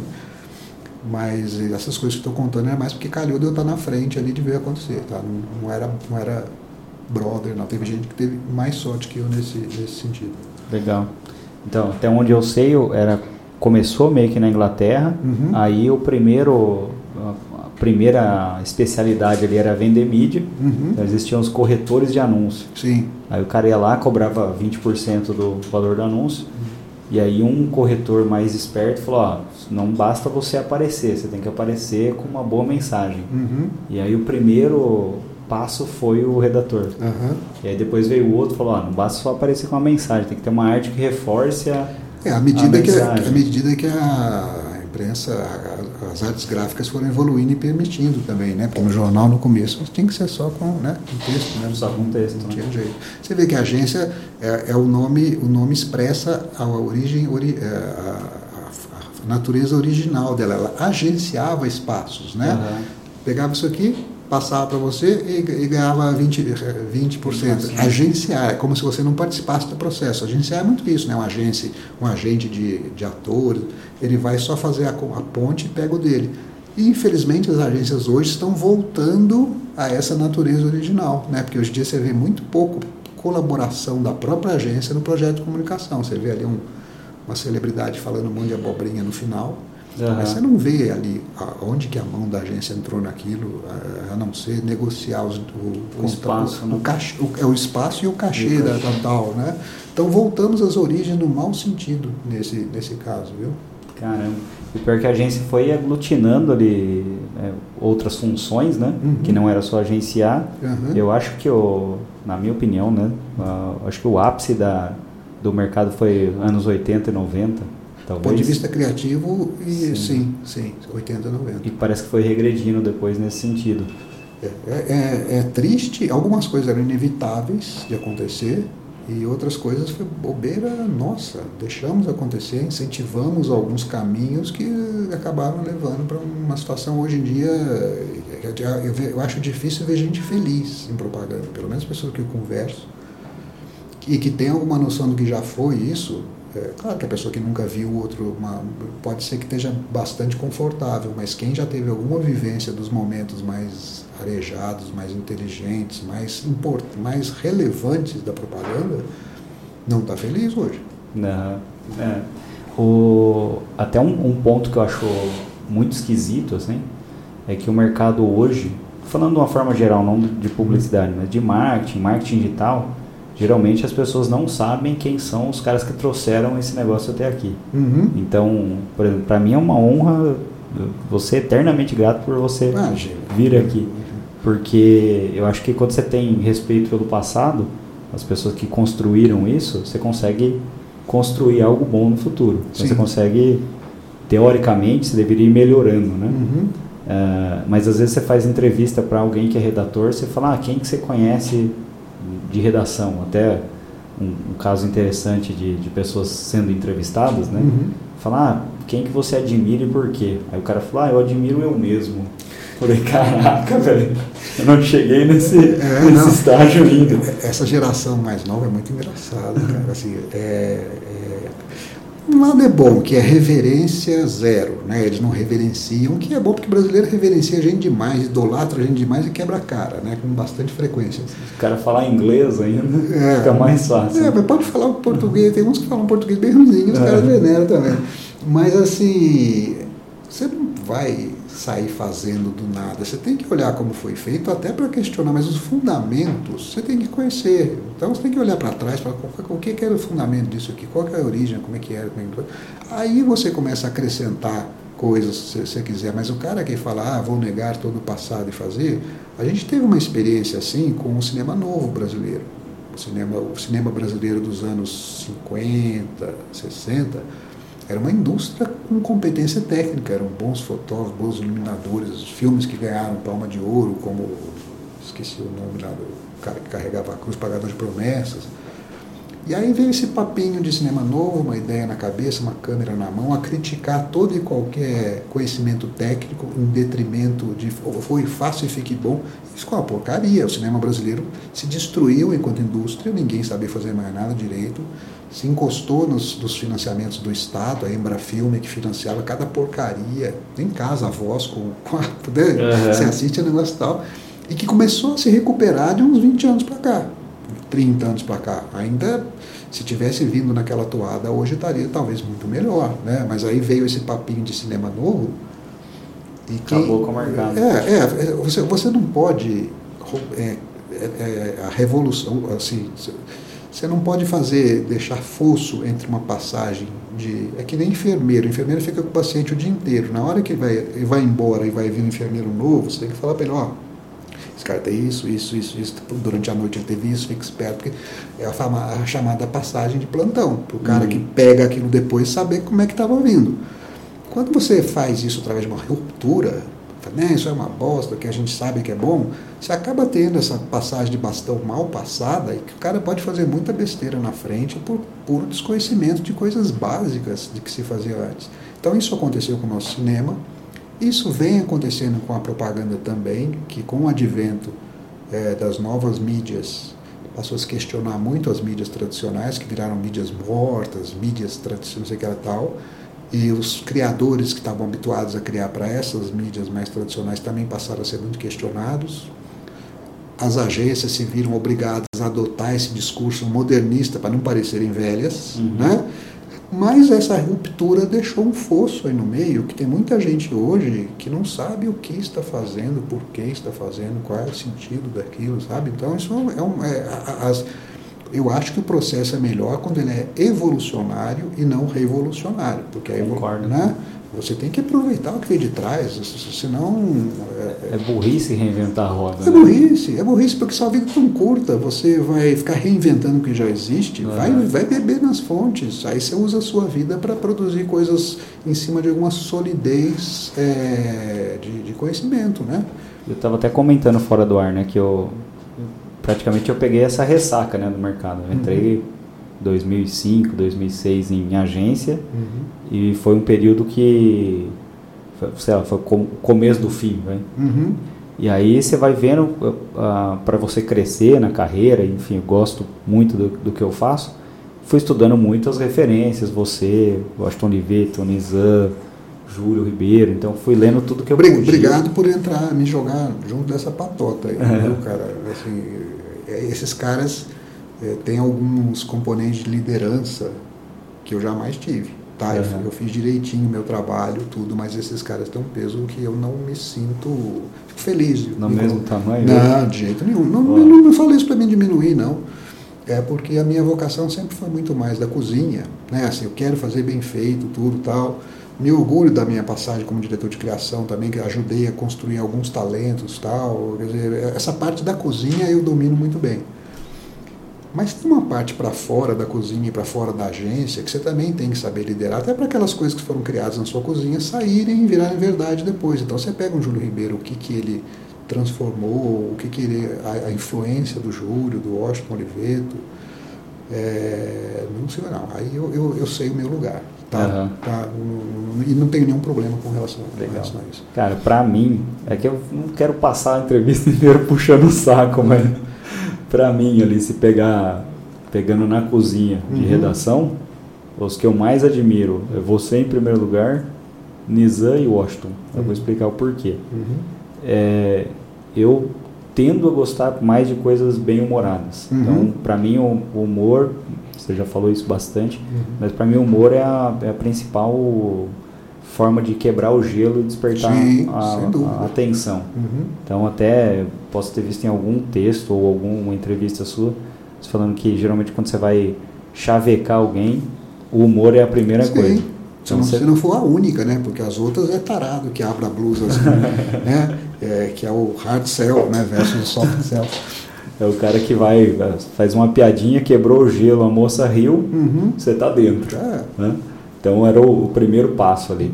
Ah, o Nizam, eu gosto também que é muito emocional o, Uhum. o tom que ele usa. Sim. E o Washington Oliveto, ele era fã do Woody Allen, né? Então ele Uhum. gostava muito do Woody Allen. Então eu acho muito inteligente para ser tão popular. Eu acho que ele tem, pô, pelo amor de Deus, não tô Não, não, mas sabe o que, é? Não, Washington Oliveto. não, não, eu, eu entendo o que você está dizendo, eu vou, te, eu vou te falar uma coisa em sua defesa. Eu acho Beatles bobinhos. Ah, Mas é porque hoje eles influenciaram tanto o que veio depois, você tem que comparar os Beatles com o que tinha do lado. Aham. Entendeu? O Washington Oliveto, quando ele começou, a propaganda era engessada, a propaganda de, de casaca, sabe? Era tudo muito empolado, aquela coisa, parecia locutor da Hora do Brasil, Voz sabe? é. né? E o cara deu uma quebrada nessas coisas, ele humanizou a propaganda, coloquializou e tudo. Então, assim, é- é a importância dele é comparado com o que cercava o cara. Então, se você pega os Beatles hoje, como todo mundo bebeu na, na, na- na fonte Na dos fonte. Beatles, aí com os cabelinhos aí que não sei o que, cantando yeah, yeah, yeah, I wanna hold your hand, grande bosta, né? Você É. acha, tende a achar que tem coisas hoje melhores. Mas se eles não existissem, você não teria. Então, eu acho que se não houvesse o Washington Oliveto, eu tenho outros, eu, eu concordo com você com a sua, eu acrescentaria mais alguns, mas eu acho que se não houvesse o Washington Oliveto, não existiria Guanais. Não. Não, né, assim, não existiriam é, vários outros caras. E comparado com o que se fazia, a propaganda dele era muito popular. Ela, ela, ela chegava mais perto é, das pessoas que muita coisa que se fazia antes. Você viu o Garoto Bombril, que é um personagem dele, tinha o Bebe Quieto, que era de whisky, que é, era, era muito interessante esse personagem, assim, um negócio. Esse era o Woody Allen mesmo, até o ator que fazia parecia com o Woody Allen. O. Bebe Quieto, é um, um cara que teve uma campanha, teve uns quatro ou cinco filmes só, não muito mais que isso, eu gostava muito. Então é, é- é realmente um cara que marcou, Não, fez a eu diferença. acho que o, o Nizam fala isso, né? Que ele é o Pelé da propaganda mundial. Eu, eu concordo, mas acho que é uma questão de identificação, né? É, eu não sei porque eu não sou assim um profundo conhecedor da propaganda mundial. Eu Aham. sempre fui assim meio, meio, meio desencanado em, não fui rato de anuário internacional, era rato de anuário brasileiro. Aham. É, então, se me falar que é Washington, não duvido não, tá? É, mas por desconhecimento de fora também pode ser que seja uma, uma coisa exagerada, mas no Brasil, o que esse cara fez pela propaganda no Brasil, não só enquanto redator, mas o que ele fez de bem para a profissão. A profissão passou a ser aquela coisa glamourizada, assim, desejada, concorrida, festejada, bem remunerada, por causa do Washington Oliveto. Aham. Tá? Então isso aí, esse, esse legado dele é importante que seja reconhecido. Mas se você pegar os anúncios antigos, eles são sensacionais, cara. E engraçados, muito Aham. engraçados. Né? Tem cada coisa muito interessante, uma leveza, uma capacidade de enxergar o ser humano, assim, o que, que as pessoas por trás do bom mocismo sabe? É, é muito legal. O Nizam também é engraçado, só que o Nizam percebeu que pouca gente sabe fazer coisa emocional bem feita, porque o emocional ele não cabe em 30 segundos para começo de conversa, tá? Não cabe. Geralmente você tem que esticar para dar tempo de ganhar. O- o- o humor escorregou, caiu na casca de banana, você já sai rindo em 3 segundos. Cabe em 3, cabe em 10, cabe em 15. O emocional é mais complicado. Você pegar o primeiro sutiã tem 90 segundos. As Aham. pessoas nem percebem isso, né? É, e o Nizam percebeu que ele conseguia emplacar uns negócios é, emocionais nos 30 segundos como poucos. Então ele, fe ele fez um filme para Itaú de pai, mãe, não sei o que, que eu estou esquecendo agora, fez um sucesso danado, fez outro para Samelo, ou Timbra, não, não me lembro, com essa pegada, e ele foi gostando disso porque virou, virou um campo de força para ele. Né? Depois ele foi para a política, fez a campanha do Fernando Henrique Cardoso. Olha, é uma campanha brilhante, a, campanha do Fernando Henrique Cardoso. Tem peças muito legais lá. É, e é porque o cara mexia com o emocional. Né? Emocional é complicado, cara. Você, pa- a, a diferença entre emocionais e piegas É tênue, né? é tênue, tênue, muito tênue. é É um negócio difícil de. de- de- Teve uma época que a gente fazia, fazia alguns anúncios, alguns ah, filmes, né? Uhum. Aí eu cheguei pro João e falei, cara, a gente tá fazendo uns, uns comerciais que são meio tristes, assim. Ele falou, lógico que é triste, a gente é pobre ainda. a hora que a gente ficar rico, vai ficar um pouco mais feliz. É, tá não, não sei, é uma boa piada, não sei se eu concordo, porque eu acho que, acho que a alegria está na breguice, cara. Tá. O, o, cara muito sofisticado, ele vai ficando pernóstico, triste, enjoado, exigente e tal, né? Então a alegria está nas coisas simples, né? De, de, não esquentar muito a cabeça, não. Cara já não come um cachorro quente na esquina, né? O cara, vai ficando muito rico. Pois né? é, pois fala, é. E, e, como é bom, né? Como é bom o cachorro quente, bem é, feito. É bom. E você também enveredou ali pro, pro humor, né? O Idiotas S.A., alguma coisa, um projeto nesse sentido? É, eu, eu tentei enveredar, na verdade, né? Quer dizer, foi um projeto que durou uns dois anos. Eu tinha acabado de sair da Young Rugby, é a atual VML, INNR, não sei das quantas e tal. É. E o Alexandre Peralta, que é um redator que hoje está na África, tá? Esses filmes do Itaú, daquela menininha, essa, essa campanha está bastante é, falada hoje em dia tal é, ele, que tem, ele que vem fazendo lá. E aí ele, ele na época também, ele tinha a agência dele, e, mas ao mesmo tempo ele queria fazer esse projeto de fazer isso, que a gente queria ser o porta dos fundos, né? É, era o grande vontade de fazer aquelas coisas, porque você fica fazendo propaganda, você é muito policiado até onde você pode ser mal, né? Uhum. É um mal usado a serviço de um cliente que tem que ser visto como bom. É um negócio muito calibrado, muito, muito apertado ali, até onde o humor pode ir. E aí ele me convidou junto com o Heitor Dalia, que é da Paranoide, que é uma produtora grande, boa, para fazer isso aí. Então eu e foi uma primeira experiência de direção também, porque eu escrevi todos os meus sketches e dirigi todos eles. Foram 12, seis, seis no primeiro ano e seis no segundo ano. Mas o site estava indo bem, mas ele não, não, não, não, chegou a se rentabilizar, entendeu? A gente não, é, era um negócio, um crescimento orgânico muito bom, as pessoas que iam entrando, iam gostando, mas o negócio chegou uma hora que que a própria Paranoide não tinha mais condição de ficar bancando, eram produções. Eh, como, como, é, as histórias eram simples, tá? muito simples, também geralmente diálogos, tudo, mas a própria Paranoide ela tinha um, um, uma preocupação estética, técnica, falou, não, gente que está fazendo isso aqui não podemos deixar isso aqui tosco e vagabundo, então os caras investindo em cenário, iluminação, diretor de fotografia, tudo. E foi ficando difícil de, de daquilo ali rentabilizar né, de alguma maneira. Então, uma hora que houve uma perda de fôlego da própria Paranoide. O Peralta continuou, ele se associou, se não me engano, com, com a, o SB Record, Record e o, e o negócio continuou por mais alguns anos, ou não sei direito, ele fazendo só ele, mas eu saí. Depois dessa experiência com a Paranoide, eu acabei, eu acabei deixando para lá. Mas foi muito legal, eu gostei. Foi, foi, foi é, muito engraçado. Esse negócio de liberdade é assustador, cara. Você sentar e poder escrever o que você quer sem, sem, sem nenhum limite de, de duração, que você também pode, se achar que é 15, é 15, se achar que é 2 minutos e meio, 2 e meio, faz o que você quer. Pode falar palavrão, né? É muito assustador, cara. Eu, eu, eu sempre fui um cara de, de, sob de, trabalhava sob demanda, né? Alguém me traz um problema, eu resolvo, ou tento resolver. E ali era um negócio, papelzinho ali, faz o que você quiser, cara. Eles nem olhavam os roteiros da gente. Eu mostrava para o Peralta, o Peralta mostrava para mim, a gente trocava umas figurinhas ali, os roteiros que a gente achava melhores, separava seis deles, seis meus e saíamos dirigindo e fazendo. Mas os próprios, a própria nem liam os roteiros antes, não tinha, não tinha nenhuma censura, nem nada assim. Era bem legal, bem legal. Mas infelizmente não, não tinha um Luciano Huck para ser o nosso padrinho como ele foi do, do, né, assim, do, do Porta dos Fundos. Ele ajuda, claro, mas tem um cara ali que já é um nome grande, já vai ajudando. Uhum. E a gente, na verdade, era uma cópia, não era cópia em termos de conteúdo, mas desse formatinho de produzir esquetes, não sei o que tal, né? Que não foram eles que inventaram, lá fora o Monty Python já fazia isso há muito tempo, mas aqui no Brasil é a grande referência, né? que era o que estava meio que pegando na internet, né? Sim, época. sim. Olha, é, é, um dos poucos casos de marca que nasceu na internet para mim. Uhum. E, e, nem foi para isso, que não é um produto, não é uma propaganda, mas assim, é uma marca que se originou da internet, virou uma marca poderosa, depois de sair para outras plataformas, tudo, tudo nascido ali, ali dentro. Eu, eu, vi isso poucas vezes se repetir depois com outras tentativas, com outros produtos. Legal. E, e você falou de marcas que nasceram na internet. Quais outras assim? Que aí, aí que tá. É, eu acho a internet ela é fantástica para um monte de coisa. Então, meio de comunicação interpessoal, lógico, eu uso para caramba. Meio de, de facilitação de compra direta, né, como ponto de venda, como interface de vendas, acho perfeito. Agora, para propaganda, principalmente para construção de marcas, eu acho um fiasco. Eu Uhum. acho assim, é um meio muito deficiente por vários motivos, depende do, do seu interesse de eu ficar desfiando coisas aqui, porque é uma das coisas que mais me preocupa hoje. Eu não vi nenhuma marca nascer da internet, cara.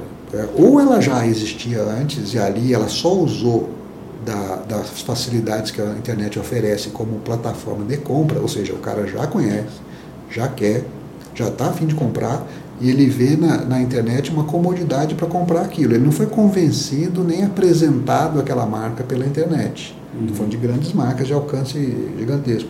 Eu não vi acontecer. Não conheço nenhum case De de, vez. Pensando em alguma. Ou Nubank, talvez. Nubank. Mas ele fez propaganda ou ele só se apresentou como uma necessidade que as pessoas queriam e se fez? ah, É, Eu, eu nunca não me lembro de ter visto campanha do Nubank. Mas se fez, foi fora da internet. O que eu estou dizendo é assim: uma Eu acho que marca. era uma espécie de convite também. né? É. Nasceu meio que num, sabe, num, você tem um marketing de exclusividade ali, você tem, você convida seus amigos. Até hoje o aplicativo tem isso. Entendi. Eu não lembro se tinha anúncio mesmo. É, então, eu digo assim: uma marca que quer ser vista ou quer se, quer se dar a conhecer, ou uma marca que tem problemas de imagem e quer mudar aquela, aquela característica de imagem. Né? É, como é que ela faz isso através da internet? Eu nunca vi. Eu já, já vi isso ser feito através de televisão, de jornal. Eu já ajudei algumas marcas a, a terem a percepção alterada ou terem alguma percepção, antes elas não tinham nenhuma, não estavam nem no radar das pessoas, terem visibilidade né, através desses outros meios. Da internet eu acho muito difícil, porque igual a todo mundo, todo anunciante da internet é o mesmo tamanho. Então aquele que está aparecendo ali pode ser legal, pode ser um picareta, pode ser um bandido, pode ser um estelionatário, pode ser mentira, como aliás tem muito, né? Aham. E, então acho meio é um, um- um veículo difícil de construir reputações através de comunicação publicitária, tá? Aham. É, acho mais acho mais limitado. Entendi. Pra B2B também, será? Eu acho que de- talvez dependa, vai. Eu posso talvez discordar um pouco. Não, não, é, você tem muito mais propriedade para Ah. falar disso do que eu. Eu sou Eugeniossauro Rex, né, das mídias tradicionais, então é, o nosso jeito de trabalhar era o oposto. né? Aham. Então, assim, você faz. Você se usa de. Se aproveita de grandes mídias hegemônicas que o Brasil, por acaso, tem mais, tem ou teve Preferência, né? mais do que os outros países tiveram. Então, o Brasil tem um canal de televisão que fala com o país inteiro, classe B para baixo, com todo mundo, e uma revista como a Veja, que era algum tempo atrás, falava com a classe A, também com toda a classe A. Então, você dava dois grandes tiros nessas duas mídias, que é, que é conhecido pejorativamente, jocosamente na mídia, como mídia da mãe. A mídia que até a mãe faria. Ah, põe na Globo e põe na Veja. Aham. Mas assim, você dava esses dois tiros, no dia seguinte o Brasil inteiro estava falando daquilo que você tinha no seu comercial. Se tivesse sido bom, estou dizendo, né? vamos imaginar que seja um comercial interessante. Hoje é o contrário, né? Você tem, disse que a gente tem muitas mídias, que tudo é mídia, mas é tudo tão pulverizado que você, para falar com o número de pessoas que você conseguia antes através daquele, é um trabalho infernal Gigantesco. né? gigantesco. Então, a visão que eu tenho, tem um lado bom e tem um lado ruim disso tudo. Né? O lado bom é que é um bom momento para os pequenos anunciantes, para os nano anunciantes, porque eles certamente, com a, dificuldade, com a pouca verba que ele tem, ele bem assessorado, ele vai achar algum site ou algum lugar que tem um público que interessa para ele e com os poucos recursos que ele tem, ele vai conseguir rentabilizar aquele negócio que ele fez. Então, É. assim, e até a própria simplificação da produção publicitária, antigamente você tinha que contratar uma produtora, câmeras pesadas, celular, aquela coisa toda. Hoje em dia está democratizada a produção visual e você também tende a gostar do tosco. Né? É um Aham. ambiente que favorece o tosco, isso é autêntico e tal. Então ficou muito fácil, está muito bom hoje para o pequeno é, empresário se transformar em um pequeno anunciante com chance de sucesso. Aham.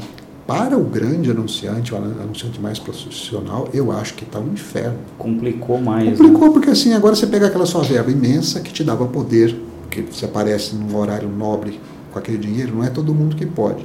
O simples fato de você, anunciante, poder ocupar aquele espaço caro, já te credencia como empresa, como marca. Então, assim, eu, se eu posso pagar o Jornal Nacional da Globo, alguma coisa boa eu devo ter, porque da onde veio essa grana. Então, por isso que eu falo que a internet iguala a muitos anos, fica todo mundo no mesmo tamaninho, tá? O, a, a, televis a, tele a, televisão, aí não é porque é uma mídia melhor, mídia pior, até pelos custos envolvidos nas mídias mais tradicionais, você fazer parte daquele clubinho já é uma, é uma questão, é a história do meio, é a mensagem, é um pouco isso também. Então, já, já, já te dava um pouco de credibilidade. Então, se esse cara está numa mídia tão cara, é porque ele tem dinheiro. Se ele tem dinheiro, é porque ele deve ganhar dinheiro. Porque, então, provavelmente o produto dele é bom. Entendeu? Você já vai trabalhando a favor do, do, do cara. Um ciclo vicioso. Né? Aí, ah, e aí você faz um trabalho de peso, joga lá e colhe resultados rápidos, a depender da qualidade, evidentemente. Agora, hoje, você pega essa mesma verba do grande anunciante e tem que picotar essa verba em milhares de pequenas ações para falar com pequenos sites, para falar com pequenas pessoas. Você acaba igualando o grande anunciante ao pequeno, porque ele uhum. chega lá no site com o mesmo peso do, do, do outro que está lá tal. É muito complicado, cara. Eu acho que isso inviabiliza as agências tradicionais, porque isso aí não rentabiliza é, a agência. Você tem que, para qualquer verba de um grande anunciante, você tem que fazer 800 coisas com aquele dinheiro e fazer 800 planos de mídia envolver muitas pessoas, porque são 800 coisas, antes eram só três, faz um filme, faz um anúncio, faz um esporte, né? Uhum. Hoje tem que fazer ação para isso, ação para aquilo, mobile, não sei da onde, não sei o quê. Como é que você paga esse, essa estrutura, né? Então eu acho que é um momento excelente. E fora que as mídias tradicionais tinham aquele o, o triângulo, né? Que era anunciante, agência e mídia. E a agência era remunerada ainda com comissionamento. Sim, sim, sim. Agora você pega as, essas novas mídias não existem comissionamento. Né?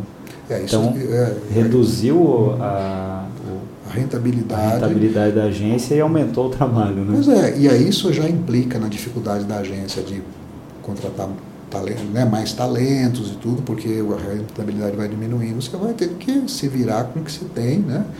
Então ficou um negócio bastante. Eu. É, acho que, do ponto de vista dos, da, da, da, grande propaganda dos anunciantes mais profissionais, isso é um inferno. Tá? Uhum. Assim, é, eu não queria estar na pele deles hoje. Como é que você fala com um jovem? Eu tenho 100 milhões aqui para fazer uma campanha para falar com um jovem. Como? É revista? Não é revista. O jovem não vai ler. Ninguém, né? Jornal? Não é. Televisão? Meu filho nunca ligou a televisão no quarto dele. Tem 27 anos, eu botei a televisão lá, está lá desligada até hoje.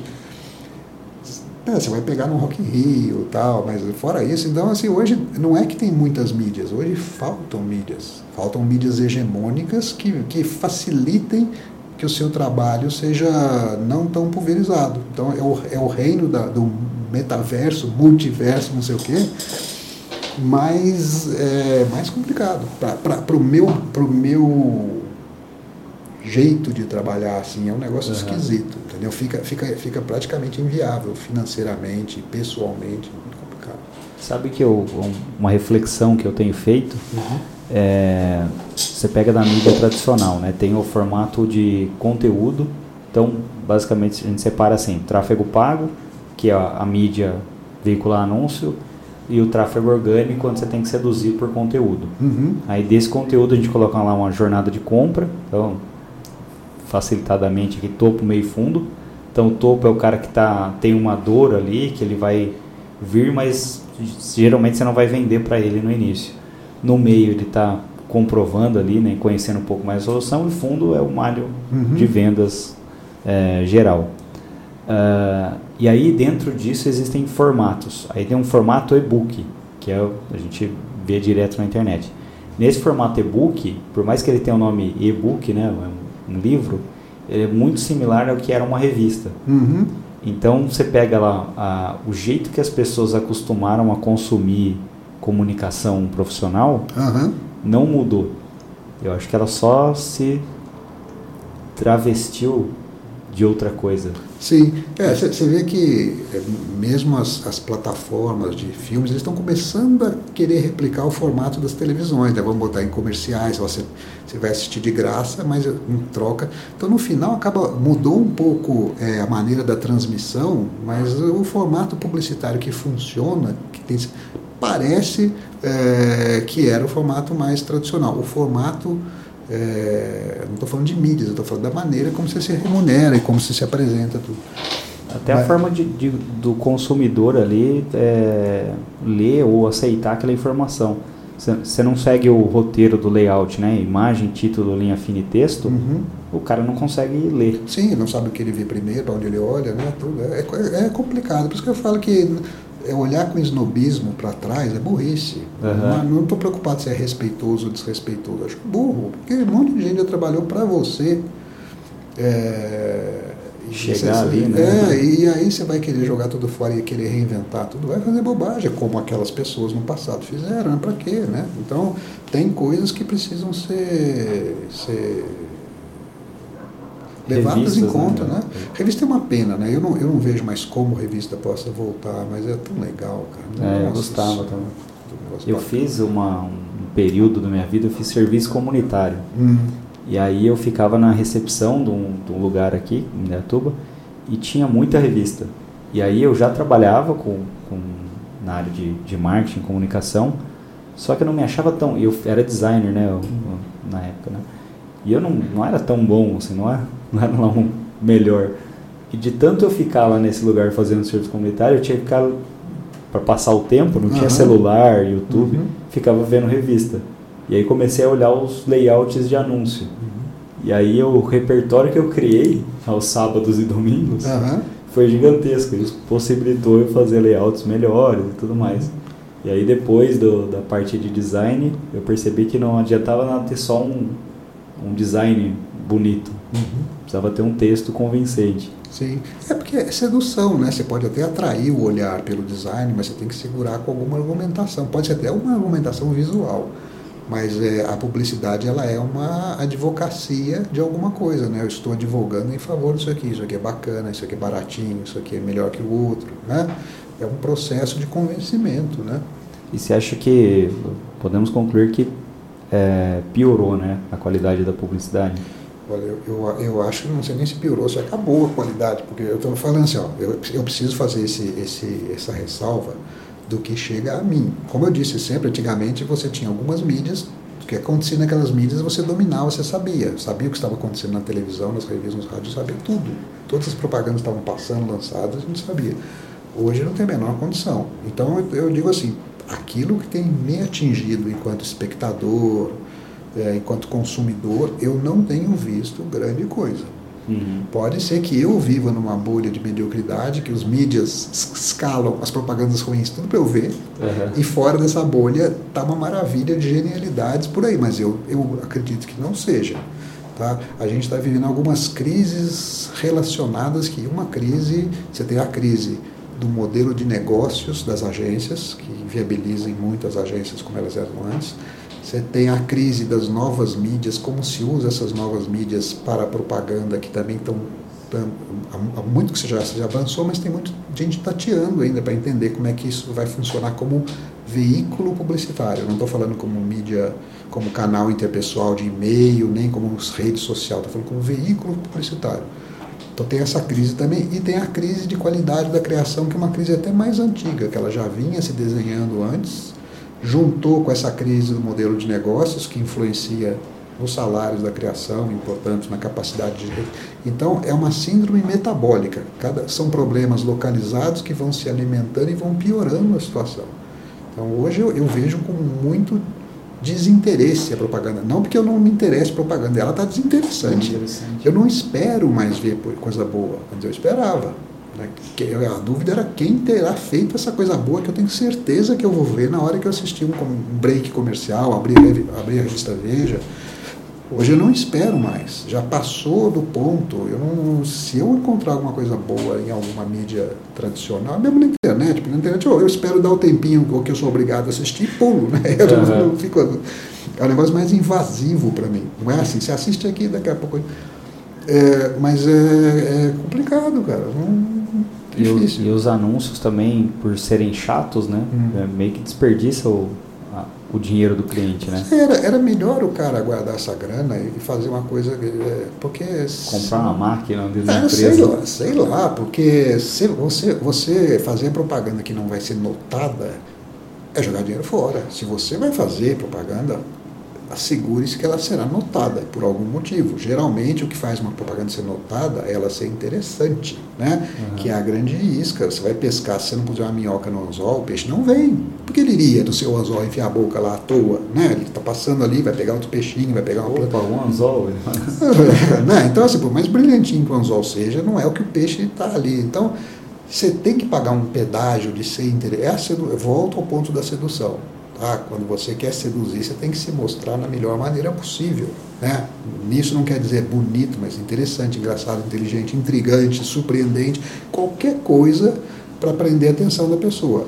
Quando você prende atenção, ela já se sente meio em dívida. Esse cara foi tão legal comigo, deixa eu prestar atenção no que ele tem a dizer. Né? Não vai virar a cara e sair e falar, ô oh, mané, né? Eu, eu, eu, quando você sente que a cantada está indo, você vê que houve um certo interesse em continuar ouvindo o que você tem a falar. E aí você entra no momento certo com o seu malho de vendas ali no meio. Né? Mas é uma coisa que quanto menos, quanto mais fluida for a coisa, melhor. É, é, já fiz a gracinha, chega, agora eu vou falar do meu produto. Não, não, não, não adianta, o cara pá, desliga ali e vai embora. Uhum. Você tem que saber usar os recursos da, da, da, da criatividade da comunicação para manter a pessoa seduzida até o final. Que às vezes, e alguns anunciantes não têm essa paciência você tem que enrolar um pouquinho antes de entrar com o produto, que aí ele vai entrar tronitroantemente, né? No final, você está preparando a cama para ele chegar. Caramba, eu quero ser, eu quero que fale do nome do meu produto nos primeiros segundos, não sei o quê. O próprio Wolf tinha um pouco desses dogmas, né? Mas é, é, aí ferra tudo. Como é que você faz um filme do Hitler se você já avisa, ó, oh, gente, isso aqui é um comercial da Folha de São Paulo? Não é, ele é legal porque você não sabe onde vai dar isso. Uhum. Não é? E aí você fica ligadão naquilo porque você quer ver aonde aquilo, no, no que que aquele argumento, o que que aquilo ali vai, vai, vai. E aí quando chega na Folha, você não esquece. Eu falo o texto desse comercial inteiro para você até hoje. É, é semelhante a uma piada, né? Porque tem o punch da piada. Tem o punch, exatamente. E se você coloca o cliente no punch da piada, que é lugar mais nobre que o punch, né? que é a tagline, sei lá o que, que eles falam, né? É, não é tagline, não, tem um nome para humor, que é a última palavra que, fecha o negócio. Punchline talvez, mas acho que tem uma outra também. Mas, mas assim, então, é, é, é tudo um jeito de dosar, tudo. Eu, você tem que ter gente do outro lado que está ou que entenda o que você está falando, olha, isso aqui é para o seu bem, eu não estou querendo fazer uma gracinha uhum. só para bancar uma engraçadinha às suas custas, que tem essa visão um pouco paranoica do anunciante, né? Então, ou tem do lado de lá um interlocutor que entende do riscado, mas isso não é obrigatório. Ou tem alguém disposto a te ouvir. Por isso é importante que a classe publicitária tenha uma certa ascendência, uma certa respeitabilidade para quando ele chegar para o anunciante e falar, oh, é legal você botar o Hitler no seu comercial aí que vai ser legal para você. Você, você, é. você, tem que estar disposto a ouvir isso de alguém, você tem que respeitar essa pessoa, o retrospecto criativo, para você ouvir isso e levar isso ao fim. Agora, se a gente fica se, se desrespeitando, se não se fazendo respeitar perante os clientes, começa a acontecer essas coisas, entendeu? É. Tudo, é uma desconfiança que gera depois uma, uma irrelevância da classe publicitária. Hoje eu vejo a classe publicitária como uma coisa quase irrelevante. Você não fala com os donos das empresas, os presidentes, tudo. Você virou um fornecedor ali de médio escalão para falar com a mesa de compras. Uhum. Né? Virou comprar parafuso, é, né? É, parafuso espanado ainda por cima. Uhum. E qual que é, mudando um pouco de, de pato para ganso, né? Uhum. Qual que é o seu anúncio preferido? Não o seu, de forma geral dentro da publicidade. Putz, agora eu vou ter que, vou ter que fazer uma lista. Não, eu preciso pensar, porque senão é... Posso ficar pensando em falar mais para frente? Pode, tá? Eu vou, eu, eu eu tenho alguns. Um deles é um da Apple. Eu nem sou um consumidor da Apple, uhum. mas o anúncio aquele do que, que fechava com o, o Think Different lá. Ah, sim, sim. É, é, era, era um filme, está falando, era né? um filme, Sim, é. sim, sim. Mas era, era... Acho que aquele do, a redação daquele daquele comercial é muito e não é engraçado, né? Não, não. não. É Mas você vê que não tem 30 segundos, tem mais. Tem mais, né? Tem mais, porque emoção é um negócio que tem que ser construído. Então, ela tem, é, você pega a pessoa, ela tem que deixar de ser indiferente, ela tem, assim, você tem que apresentar um problema para a pessoa, fazer ela se identificar com aquele problema ou com a pessoa que está sofrendo aquele problema, torcer por a, pela solução daquele problema, para no final ela se emocionar quando a coisa dá certo. Você pega o primeiro sutiã, você vê a menininha sofrendo, no, no, na escola, porque todas as outras meninas já têm peitinho, ela não tem ainda, tem sutiã. Você vai ficando, ela vai na casa, fica olhando no espelho meio sem graça. Você vai tomando as dores do personagem para lá na frente, diante do primeiro sutiã. Você fica enternecido. Eu fiquei arrepiado quando assisti esse filme a primeira vez na televisão. Porque antigamente você via filme bom na televisão, agora só vê no festival. Né? É. Na televisão você não vê. Não vê mais. É, é, mas Tem então. O Bombons Garoto também do Washington Oliveto, que é. Que ele que fala esses, esse como que é o final? Ah, esses bombons ainda vão te levar a algum lugar, não é, lembro. Mas você vê que esse também é mais de 30 segundos. É mais de 30 é, pô, não, é muito difícil você em 30 segundos você emocionar alguém. Você consegue fazer a pessoa rir, você consegue fazer ela ficar surpresa com um twist, uma coisa diferente, faz ela ficar incomodada. Emoção é muito difícil. Por isso que o cinema argentino, publicitário, ele começou a se destacar porque o formato deles de televisão é livre. Você compra quantos segundos você quiser para fazer o comercial na Argentina. Caramba. Na época que a Argentina existia, não sei se o país existe ainda, é feio, eu falo com tristeza, tá? Mas se você tinha a ideia, descobria ali o quanto de tempo que a ideia precisava para funcionar e você comprava a secundagem necessária. Então os filmes argentinos eles têm um prazo de maturação da emoção, tem o timing da trilha entrar na hora certa, tem o silêncio, tem a, a olhada do personagem por um segundo antes de falar uma coisa, que os nossos ali no, é, no, no, cronômetro. É difícil é. botar uma ideia em 30 segundos ali e de emoção acho muito difícil. Uhum. Então você pode, pode ver. É, se você pegar, eu faz tempo que eu não acompanho o Festival de Cannes, mas quando eu acompanhava, os Leões de Ouro todos tinham mais de 30 segundos. Muito difícil você ter ideias curtas, mas é mais fácil também, né? Quando você pode, tem dois talentos, uma dizer uma coisa que as pessoas queiram prestar atenção, que fique bacana, outra é você se amoldar ao formato comercial que você tem à sua frente. O formato brasileiro são módulos de 30 segundos, tem alguma coisinha de 15, mas é mais caro. 15 segundos não custa metade do preço de 30, custa 70%. É uhum. que nem você pedir para rachar o prato num restaurante mente da besta. Cara, eu racho, mas você vai pagar mais caro. Então tinha isso também, né? De ter as ideias boas, tinha o talento de apresentar as ideias, o talento de convencer o anunciante a fazer, o talento de produzir para que ela não se estragasse durante a produção e fazer aquilo caber no tempo. Ser sintético, né?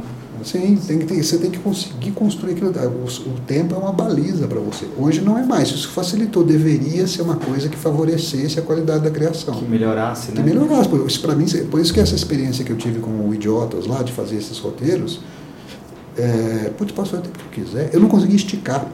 Eu, eu falava, é, do final tem vários curtinhos, tudo, porque eu falava, não, eu estou acostumado, meu beat é curto eu quando vou escrever, uh, tem, a gente escreve conteúdo também blog, para blog, né, blog uhum. post, para SEO, para ranquear no Google e tudo mais. Uhum.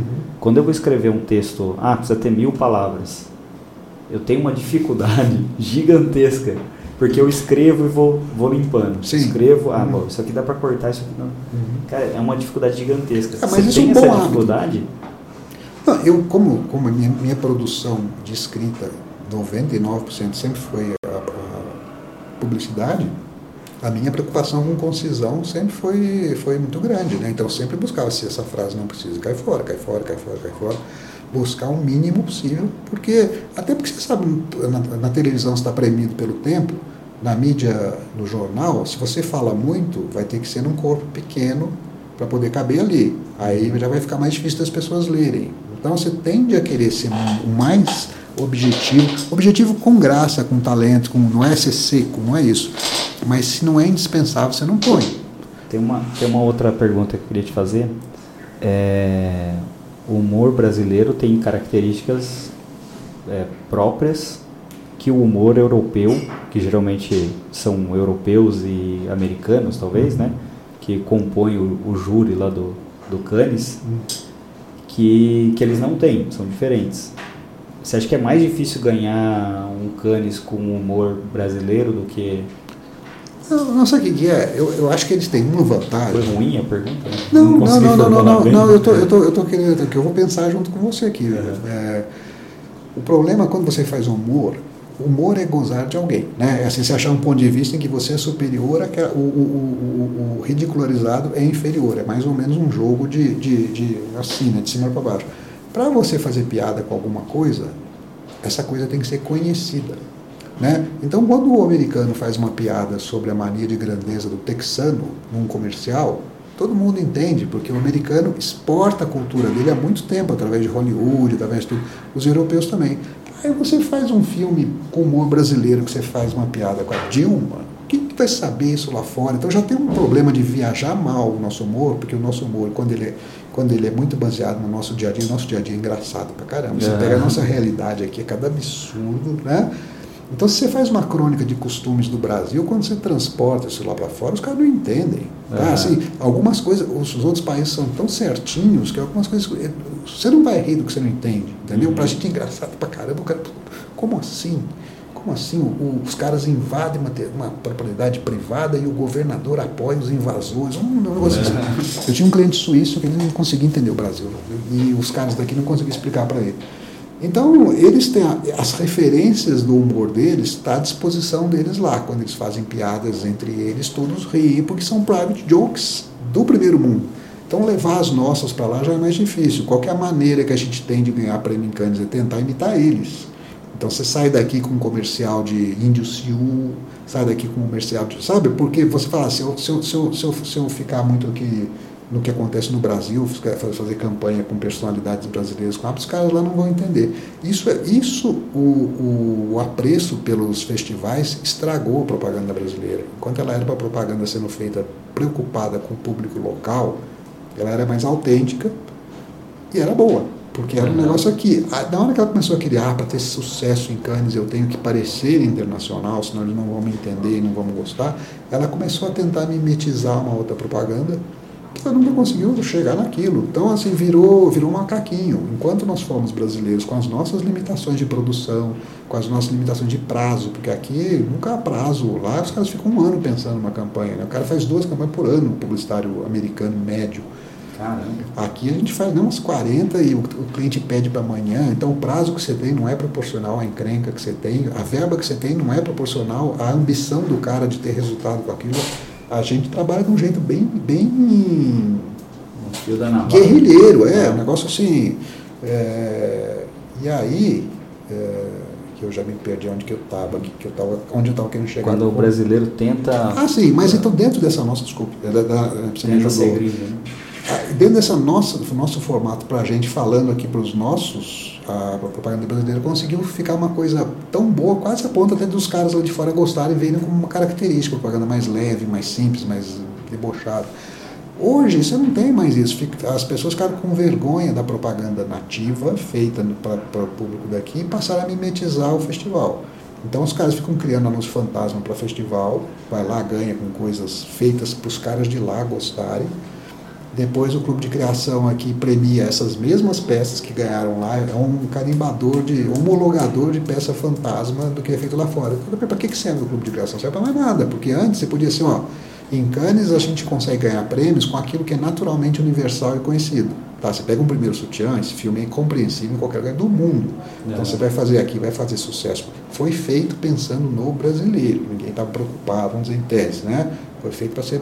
Tocou, mas você consegue exportar, é um filme exportável em termos de festival, você ganha lá fora. Ótimo. Agora você faz um anúncio de Semelhante aos seus do, da, da United, lá do passarinho. Que, que aconteceu isso também, quer dizer, é, são filmes que se mostraram aptos à exportação, mas isso é um, é um, efeito colateral, não é isso que você busca, entendeu? Hoje em dia as pessoas estão buscando isso, aí vão matando a nossa, a nossa propaganda aqui, esse, esse que é o problema. Acho que é semelhante ao futebol também. Porque a gente tinha exatamente. O, o nosso futebol lá, acho que chegou no ápice do, no anos, nos anos 80, lá com, com o Tele Santana, sim, aquela seleção. Uhum. O mundo copiou, então o Guardiola até já falou, deu entrevista falando que ele se inspirou no Tele Santana. Uhum repaginaram lá e a gente está tentando fazer o overlap do, do inglês até é, hoje. Né? Na verdade, o que a gente faz hoje aqui é esquentar o atleta para ele ir para lá depois, né? É. A gente fica aqui esquentando o cara tal. Então, é, é muito isso. É, é, e é meio louco também, porque assim, você pegar a publicidade e o futebol, se a gente colocar isso como indústria, vai, uhum. a gente era destaque no mundo, né? Sim, sim. Porque a gente conseguia fazer coisas boas diante da diversidade, da falta, às vezes, até de profissionalismo. Você pega um país que tem uma inflação de 70% ao mês, nós já chegamos a viver isso, e eu vivi isso. Como é que você vai planejar a coisa? Como é que você vai fazer um anúncio com preço? O é. preço muda todo dia. Como é que você vai falar, daqui a três meses eu vou lançar isso? Eu vou, eu, não tem jeito de, ser, de, de ter planejamento quando o mundo à sua volta é completamente bagunçado. Então a propaganda brasileira, ela na base do improviso, você não pode cobrar uma rigidez processual num troço que é uma zona, o país, o país inteiro Amazonas vai cobrar a rigidez processual da agência. Na, agência minha, se... na minha vez. É, né? não, então, não a agência era um negócio meio mambembe, mas era, era, era um negócio muito é, fresco, até por isso, até por não ter, não ter tempo de seguir regras, não se seguia regras, faziam coisas diferentes. Na hora que começou a imitar gringo, achar gringo melhor, gringo melhor para ele, lá para a gente aqui talvez não seja. O que permitiu a gente a fazer a campanha da United no Brasil, que era uma, uma, anunciante que só mandava, via os filmes para cá e traduzia, é que a realidade lá se mostrava tão diferente da daqui que não cabia o filme que eles queriam mandar para cá. Eles queriam, mas é, lá tinha havido 11 de setembro, estava aquele negócio fúnebre de, de velório lá com a United Airlines, que estava diretamente envolvida no, no, no negócio aquele filme para cá ia piorar aqui, entendeu? Porque aqui não estava tão contaminado aqui, a United era outro bicho aqui no Brasil, era uma empresa de voos premium, não sei o quê, de negócio. Então, essa, essa, essa, essa dicotomia de mundo de lá para cá até nos favoreceu nesse caso. Mas, no geral, as pessoas, ah, se eu não for igual lá fora. Eu fico puto com o redator que fala que é copywriter, cara. Fico puto. Nossa, eu também. O, o cara vive da língua da língua dele e tem vergonhinha de falar é, a própria língua, eu, eu não respeito. Quando vejo pasta, ah, quero trazer aqui, sou copyright, copyright, então não quero ver, Só, quero ver redator. Cara, isso é um negócio que é estranho pra caramba também, porque assim, eu, eu trabalho desde os 13 anos na, na área. E aí a vida inteira, redator publicitário, redator publicitário. Daqui a pouco eu começo a ver no, no, no marketing digital uma enxurrada de gente vendendo curso de copywriting. Uhum que será que é isso, né? Falei, será que é alguma coisa diferente, embalado? Aí comprei uma porra de um curso. Uhum. Aí tô olhando lá, o cara vem falar, não, esse curso é assim, é assado. Falei, puta vida. E aí, tipo, é exatamente o que é, que é feito até ontem. É né? macaqueação, cara. A gente resolveu ser macaquinho, é, entendeu? É, outra é. coisa também. É, você muda lá, ah, o mote agora é Big Idea. Hum. Então o cara vai mudando o termo, você fala, será que é a mesma coisa?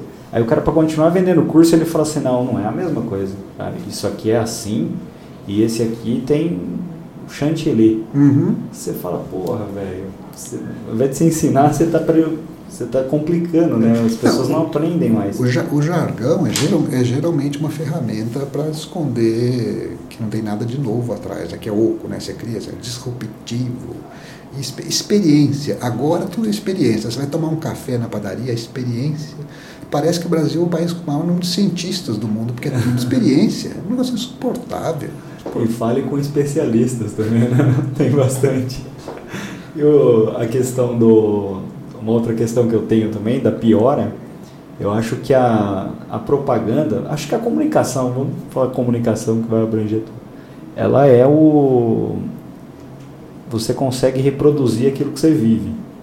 Então, se você não tem uma certa vivência em alguma coisa, você não tem experiência de vida, uhum. você não, sei lá, tem um, acho que tem um seu, acho que é da da Mitsubishi, que é o assista ao Discovery Channel pela sua janela, tem alguma coisa assim? Não, esse não é meu não. Não é meu? Não, agradeço. É, não, tá. não. Tem um que eu acho excelente, porque se o cara não foi fazer uma uma trilha ele não conseguiria ter aquela sacada. Uhum.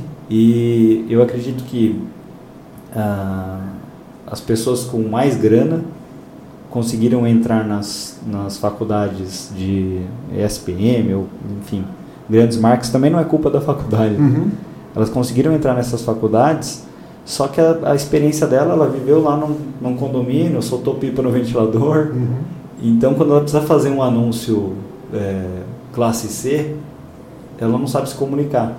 É, eu acho até pior que isso, porque ela, é, pra, eu tenho percebido na geração mais nova um certo nojinho de vender, nojinho de vender. Isso. Tá? Então é tudo assim, ONG, causa, salvar o mundo, tá, mas essa lavadora, que é essa de varejo, não transo, sabe assim? Uhum. Não, não é, o nosso trabalho é vender, não é, não, é, não é concluir o negócio, nós não somos vendedores, nós somos os os caras que fazem aquele produto ser desejável a ponto dele ir na loja querer comprar. Né? Nós somos os, os influencers, não digitais necessariamente, mas nós, nós éramos os influencers, né? Criávamos ali uma, uma, uma, uma coisa boa em torno de um produto que faziam as pessoas quererem ir atrás, né? E, e, e é, é isso é uma das coisas que, é, que eu acho que a nova geração perdeu de entender como é que a propaganda se sustenta, para que, que ela existe, para que ela é, um, é uma ferramenta do capitalismo de tirar o dinheiro do ponto A e levar o dinheiro do ponto B. Os pontos geralmente são bolsos, né? Você tira do bolso A e leva o bolso B. Então, esse de vergonhinha de vender, mas as pessoas têm, eles só querem saber de salvar o mundo, vamos abraçar a árvore, vamos doar sangue, não sei o que, isso aí não, não, não faz a propaganda. É, é, louva, não, é paga boleto. Não, né? é louvável, é louvável que você dedique parte do seu tempo para ajudar essas causas. Uhum. Mas isso é exceção. Você tem que dedicar a maior parte do seu tempo para ser relevante nos negócios do, do, país, porque você é um gerador de riquezas. Né? Quando você faz uma propaganda que transforma um produto desconhecido num produto desejado, você é um gerador de grana. É, é como um banco que empresta dinheiro, você, publicitário, tem esse papel de transformar uma marca desconhecida num sucesso de vendas. Uhum. Aí o cliente vai olhar para você com respeito, com admiração, vai ouvir o que você tem a dizer mesmo, que eventualmente ele venha discordar, porque você é importante para o negócio dele. Agora, quando você só chega lá e fala, escuta, eu tive uma ideia para uma ONG, você não quer patrocinar, aí você está só arrancando a grana, sabe? Você, você se desrespeita na frente do cliente, não vai querer que o cliente te respeite depois a gente precisa se fazer relevante para a indústria, para a economia. Isto é a nossa capacidade de tirar dinheirinho de um bolso e colocar no outro. Quando eu falo dinheiro, mas também pode ser uma causa, ou seja, você converte as pessoas a favor de uma coisa que elas eram contra, você gerou de certa maneira dinheiro para alguém por conta disso, ou pelo menos evitou prejuízo tal. Agora, olhe para os lados antes de atravessar, todo mundo já concorda com você, entendeu? Você está só posando de bom moço de fazer o anúncio dizendo que você se preocupa com aquilo, não vai mudar nada. Você tem que fazer bem feito aquilo para o qual se espera que você ponha todo o seu talento, que é ajudar as marcas, as empresas a ficarem melhores na fita do que elas estavam antes, que a nossa função é deixar bem na fita. A compra não é responsabilidade nossa. Nós não somos, nós não, propaganda não tem que vender. Ela tem que criar as condições para que o consumidor queira comprar. Este, eu quero comprar esse produto, ou porque ele é melhor que todos, ou porque dá status, ou parece bacana, ou porque está mais barato agora, é o caso dos varejos, mas a propaganda ela, ela cria condições para que o produto seja desejado. Quem concretiza a venda é o anunciante, é o canal de distribuição, é a relação do preço dele com, a, com, com o preço do concorrente. Nós não temos obrigação de vender nada. Eu, eu, eu, gosto de brincar que eu falo, eu levo a noiva até o altar, quem tem que comer é o noivo. tá? Eu, nós levamos a noiva até o altar, homem do lado e fala assim, agora é com você, meu amigo. Né? E que eu acho que é um trabalho bastante, bastante difícil de fazer e que deveria ser mais valorizado do que é. Uhum. Então, é, é, como é que eu vejo hoje as coisas? Né? Assim, é, crise atrás de crise, propaganda eu acho que está um bom momento pontual para quem quiser aproveitar que o sarrafo está baixo. Ou seja, o sarrafo está tão baixo, tão baixo, tão baixo, as coisas são tão ruins, que um anunciante isoladamente, que você falar, eu vou fazer uma campanha boa, nos moldes do que se entende para uma campanha boa, sem esses negócios de pesquisa ali, pesquisa aquilo, ONG, isso, né? Vou fazer um negócio que as pessoas gostem e através da, da, do interesse disso, isso reverta para mim. Ele vai se destacar com uma uma facilidade tão grande no meio de um monte de porcaria. Uhum. Que, assim, então, eu não vejo volta para a propaganda como um todo. Tá? Eu acho que a ruptura foi tão grande que hoje já não tem mais gente do lado do anunciante, do lado da mídia, do lado da criação que consiga se conversar para reverter esse negócio. Eu acho que o cenário é desolador. Ao mesmo tempo que ele é desolador no geral, ele é uma grande oportunidade individual. Uhum. Então, assim, um cliente que faz uma coisa um pouquinho melhor que a média, ele já vira o anunciante do ano, fica todo mundo olhando, fica todo mundo comentando. Então, assim, está um bom momento para você se destacar. Você começar a fazer coisa boa. Sim. Mas acho que é o início de algo bom, não? Porque se você faz uma coisa boa e tem e ganha dinheiro com isso, uhum. o amiguinho do lado vai falar, porra, Vou então, fazer uma coisa boa também. Então, mas é, é que é mais ou menos o começo do mercado, né? Sim, mas é, é aí que tá, né? Aí a seleção natural agora por a gente tinha isso, né? Por que que degringolou? Eu não vou não vou ficar gastando a paciência de vocês contando por que que eu acho que degringolou. Mas assim, nós tínhamos uma posição, as pessoas esperavam o comercial da gente. Qual uhum. será o próximo comercial da campanha tal, não sei o quê. Nas revistas, nos outdoors, existia uma predisposição do consumidor brasileiro com a propaganda que viria. Isso aí é uma coisa única, porque a propaganda sempre foi vista como um chato que quer arrombar sua porta para te vender uma enciclopédia. Eu no Brasil. Das, das, da escola, da FNAS, pois você é, ficava esperando. Pois você ficava né? esperando. Então, assim, você, é, quando você pensa que o objetivo da propaganda é quebrar a indiferença do consumidor para que ele note que você existe, escute a sua, a sua proposta comercial ou o que seja, você ter já um consumidor predisposto a te escutar antes de mesmo de você abrir a boca, ele já está ali esperando cativo para te ouvir, isso tem um valor. Eu não sei como é que nós deixamos esse negócio se esvanecer entendeu? Isso não tem mais. Quando eu falo que eu não espero mais ver propaganda boa no jornal, é isso que eu estou querendo dizer. Existia uma expectativa. Você não sabia de onde vinha, mas vem. Uhum. Será que é um anúncio da W? Será que é um anúncio da M9? Será que é não sei o que? Estadão, é Folha? É, mas você ficava esperando aquelas coisas legais que te divertiam e que vendiam o peixe deles também ao mesmo tempo, né? Uhum. Hoje eu não espero, cara. Infelizmente, não. Eu acredito que virou meio que um propaganda alemã. Propaganda hum. alemã são comunicados. Sim. Não são. Você olha, não tem nada de sedutor. Uhum. Vendo isso por esse preço. Ah, eu, eu tive. Se bem que você fez Volkswagen pra caramba. mas assim, é, mas a Volkswagen vende na Inglaterra, vende dos caras. Uhum.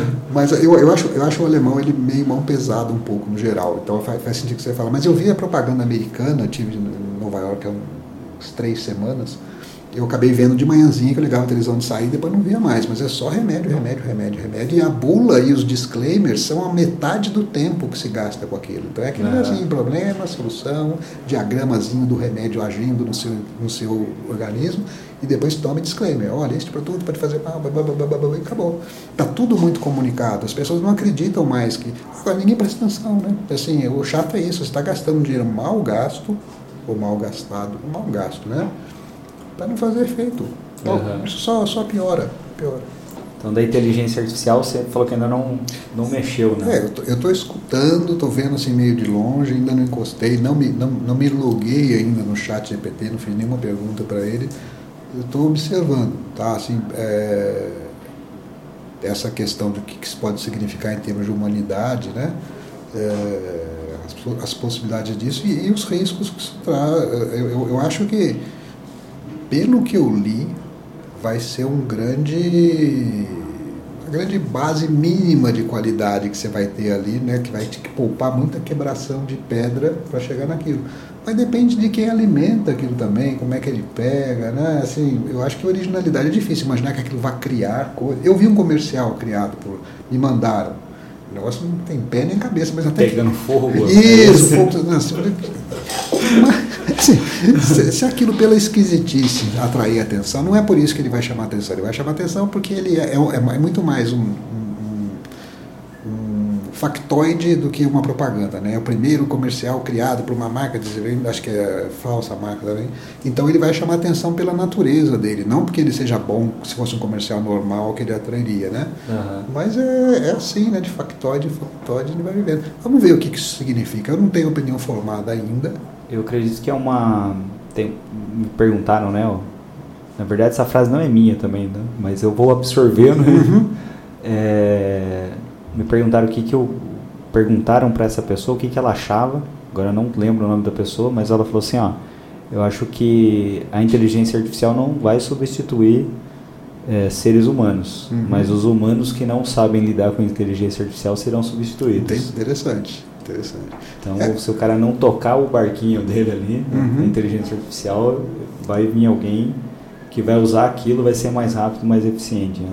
Eu vou acreditar em inteligência artificial no dia que eu tentar entrar no WhatsApp de uma empresa e eu achar que aquilo ali é inteligente, cara, porque aquilo ali é, irrita é irritação artificial. A capacidade de não compreender, de não resolver nenhum problema da gente. Então, o meu referencial de inteligência artificial são esses atendentes de WhatsApp robóticos. A pior, uhum. pior impressão possível. Eu fico puto com aqueles negócios lá. Eu, é... eu tinha um. Tem um conhecido que é redator também, que ele foi trabalhar numa empresa de chat. Hum. Então eles criavam a persona tal, criavam tudo. para que ela tivesse uma naturalidade ao conversar. Mas você vai conversar, cara. Não, é mais irritante ainda. Você pega, oi, só um momentinho que eu já vou ver os seus dados. Você fala, porra. Aí você fala, fala, fale qual é o seu problema. Não entendi, não entende nada, inteligência uhum. nenhuma. É, é, é, nesse, a aplicabilidade daquilo para uma coisa útil mesmo assim, ainda tá, tem muita preocupação com o ensino, qualquer um vai poder fazer, escrever coisas, apresentação de teses e tudo. Está muito fácil enganar, né? Então é uma é. ferramenta, em princípio, muito boa para o mal. Vamos ver o que, que ela vai fazer para o bem, certamente vai fazer.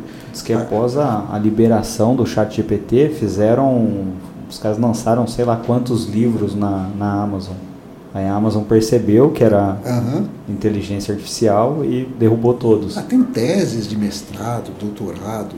Estou é, vendo agora, você emula a voz de um cantor que já morreu cantando uma música de outro, através da inteligência artificial. Estão dando golpes na internet com isso, né? no telefone, né? gravam sua voz, aí criam frases, mamãe me salve, uhum. a sua voz não é mais aquela vozinha que e aplicam os golpes. Então, assim, é, é assustador. Uhum. A coisa que assusta é assim, na medida em que a inteligência artificial consiga reproduzir cenários e fotos e imagens e sons que parecem reais para as pessoas, esse mundo de fake news, de não sei o que, de manipulação que a gente já vem hoje, vai piorar muito, porque você acaba assim, não sei o que é real, o que não é. Uhum. É muito parecido com a loucura, né? Fizeram aquele do Dória, lembra, na eleição? Do ele com a, com a suruba com lá? as moças. Eu, né? eu não sei, eu, eu, sei disso, não sei se é verdade, se, se aquilo é falso ou não. Era não, não, fake, era. Não sei, não sei, não sei.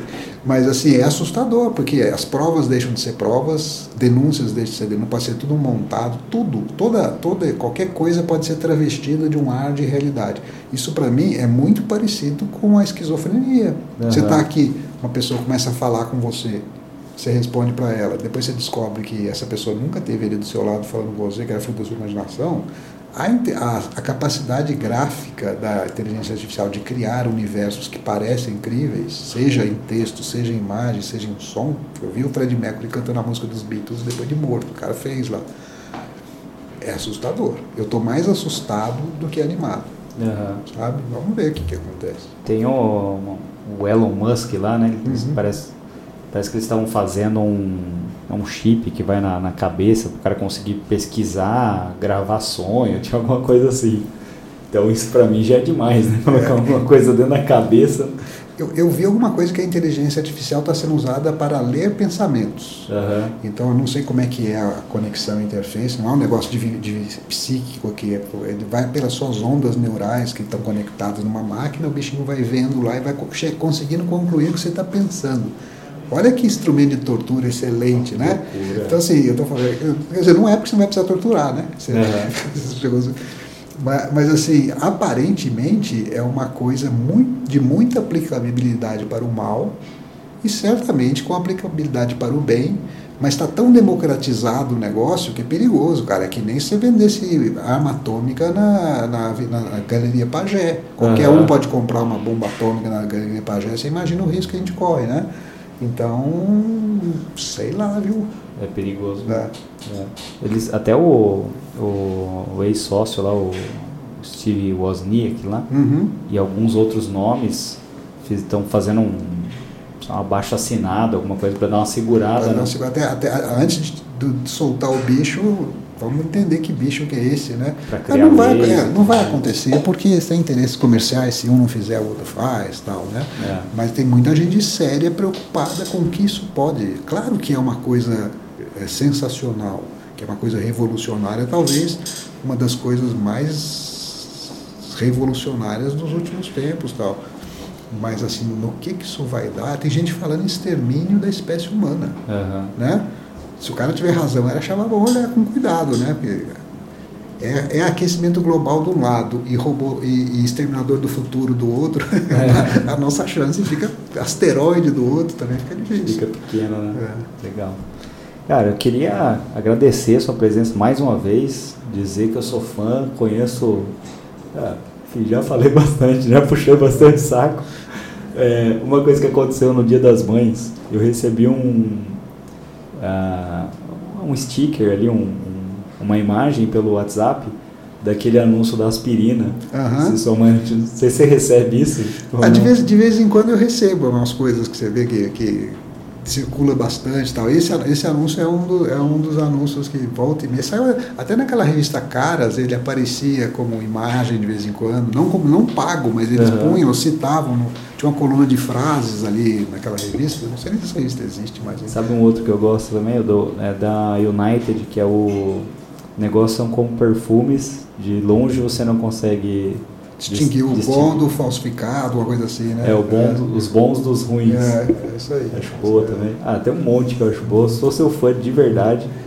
Fiquei é, muito feliz quando você topou vir. Principalmente quando você respondeu meu e-mail, quando eu não esperava. Acho que eu não comentei aqui que a gente eu nasci no mesmo dia. Sim, você comentou. Você comentou. Foi, foi- foi o seu gancho para a gente esticar a conversa. É. Legal. Obrigado mais uma vez por ter vindo e desejo vida longa, saúde para você, para a família. Muito obrigado para vocês Deus também. continue te abençoando. Agradeço aqui a meu, meu, minha- pela possibilidade de estrear para mim, né? Um podcast e também por viver um pouco esse clima de, de, de agência dos dias de hoje, né? Porque eu estou fora já de agência faz alguns anos, não tenho a menor ideia do que acontece hoje no dia a dia, escuto, né? É, mas não, não vivo e respirar um pouquinho isso aqui, né? É, como é que as coisas são, são hoje, tá? Um sucesso para vocês. Tá? E aproveita esse sarrafo baixo aí, bota os clientes para fazer coisa boa que vocês vão, vão, vão, vão, vão se destacar certamente. Legal. Obrigado pela dica. Tá velho. bom. Valeu, até mais. Beats.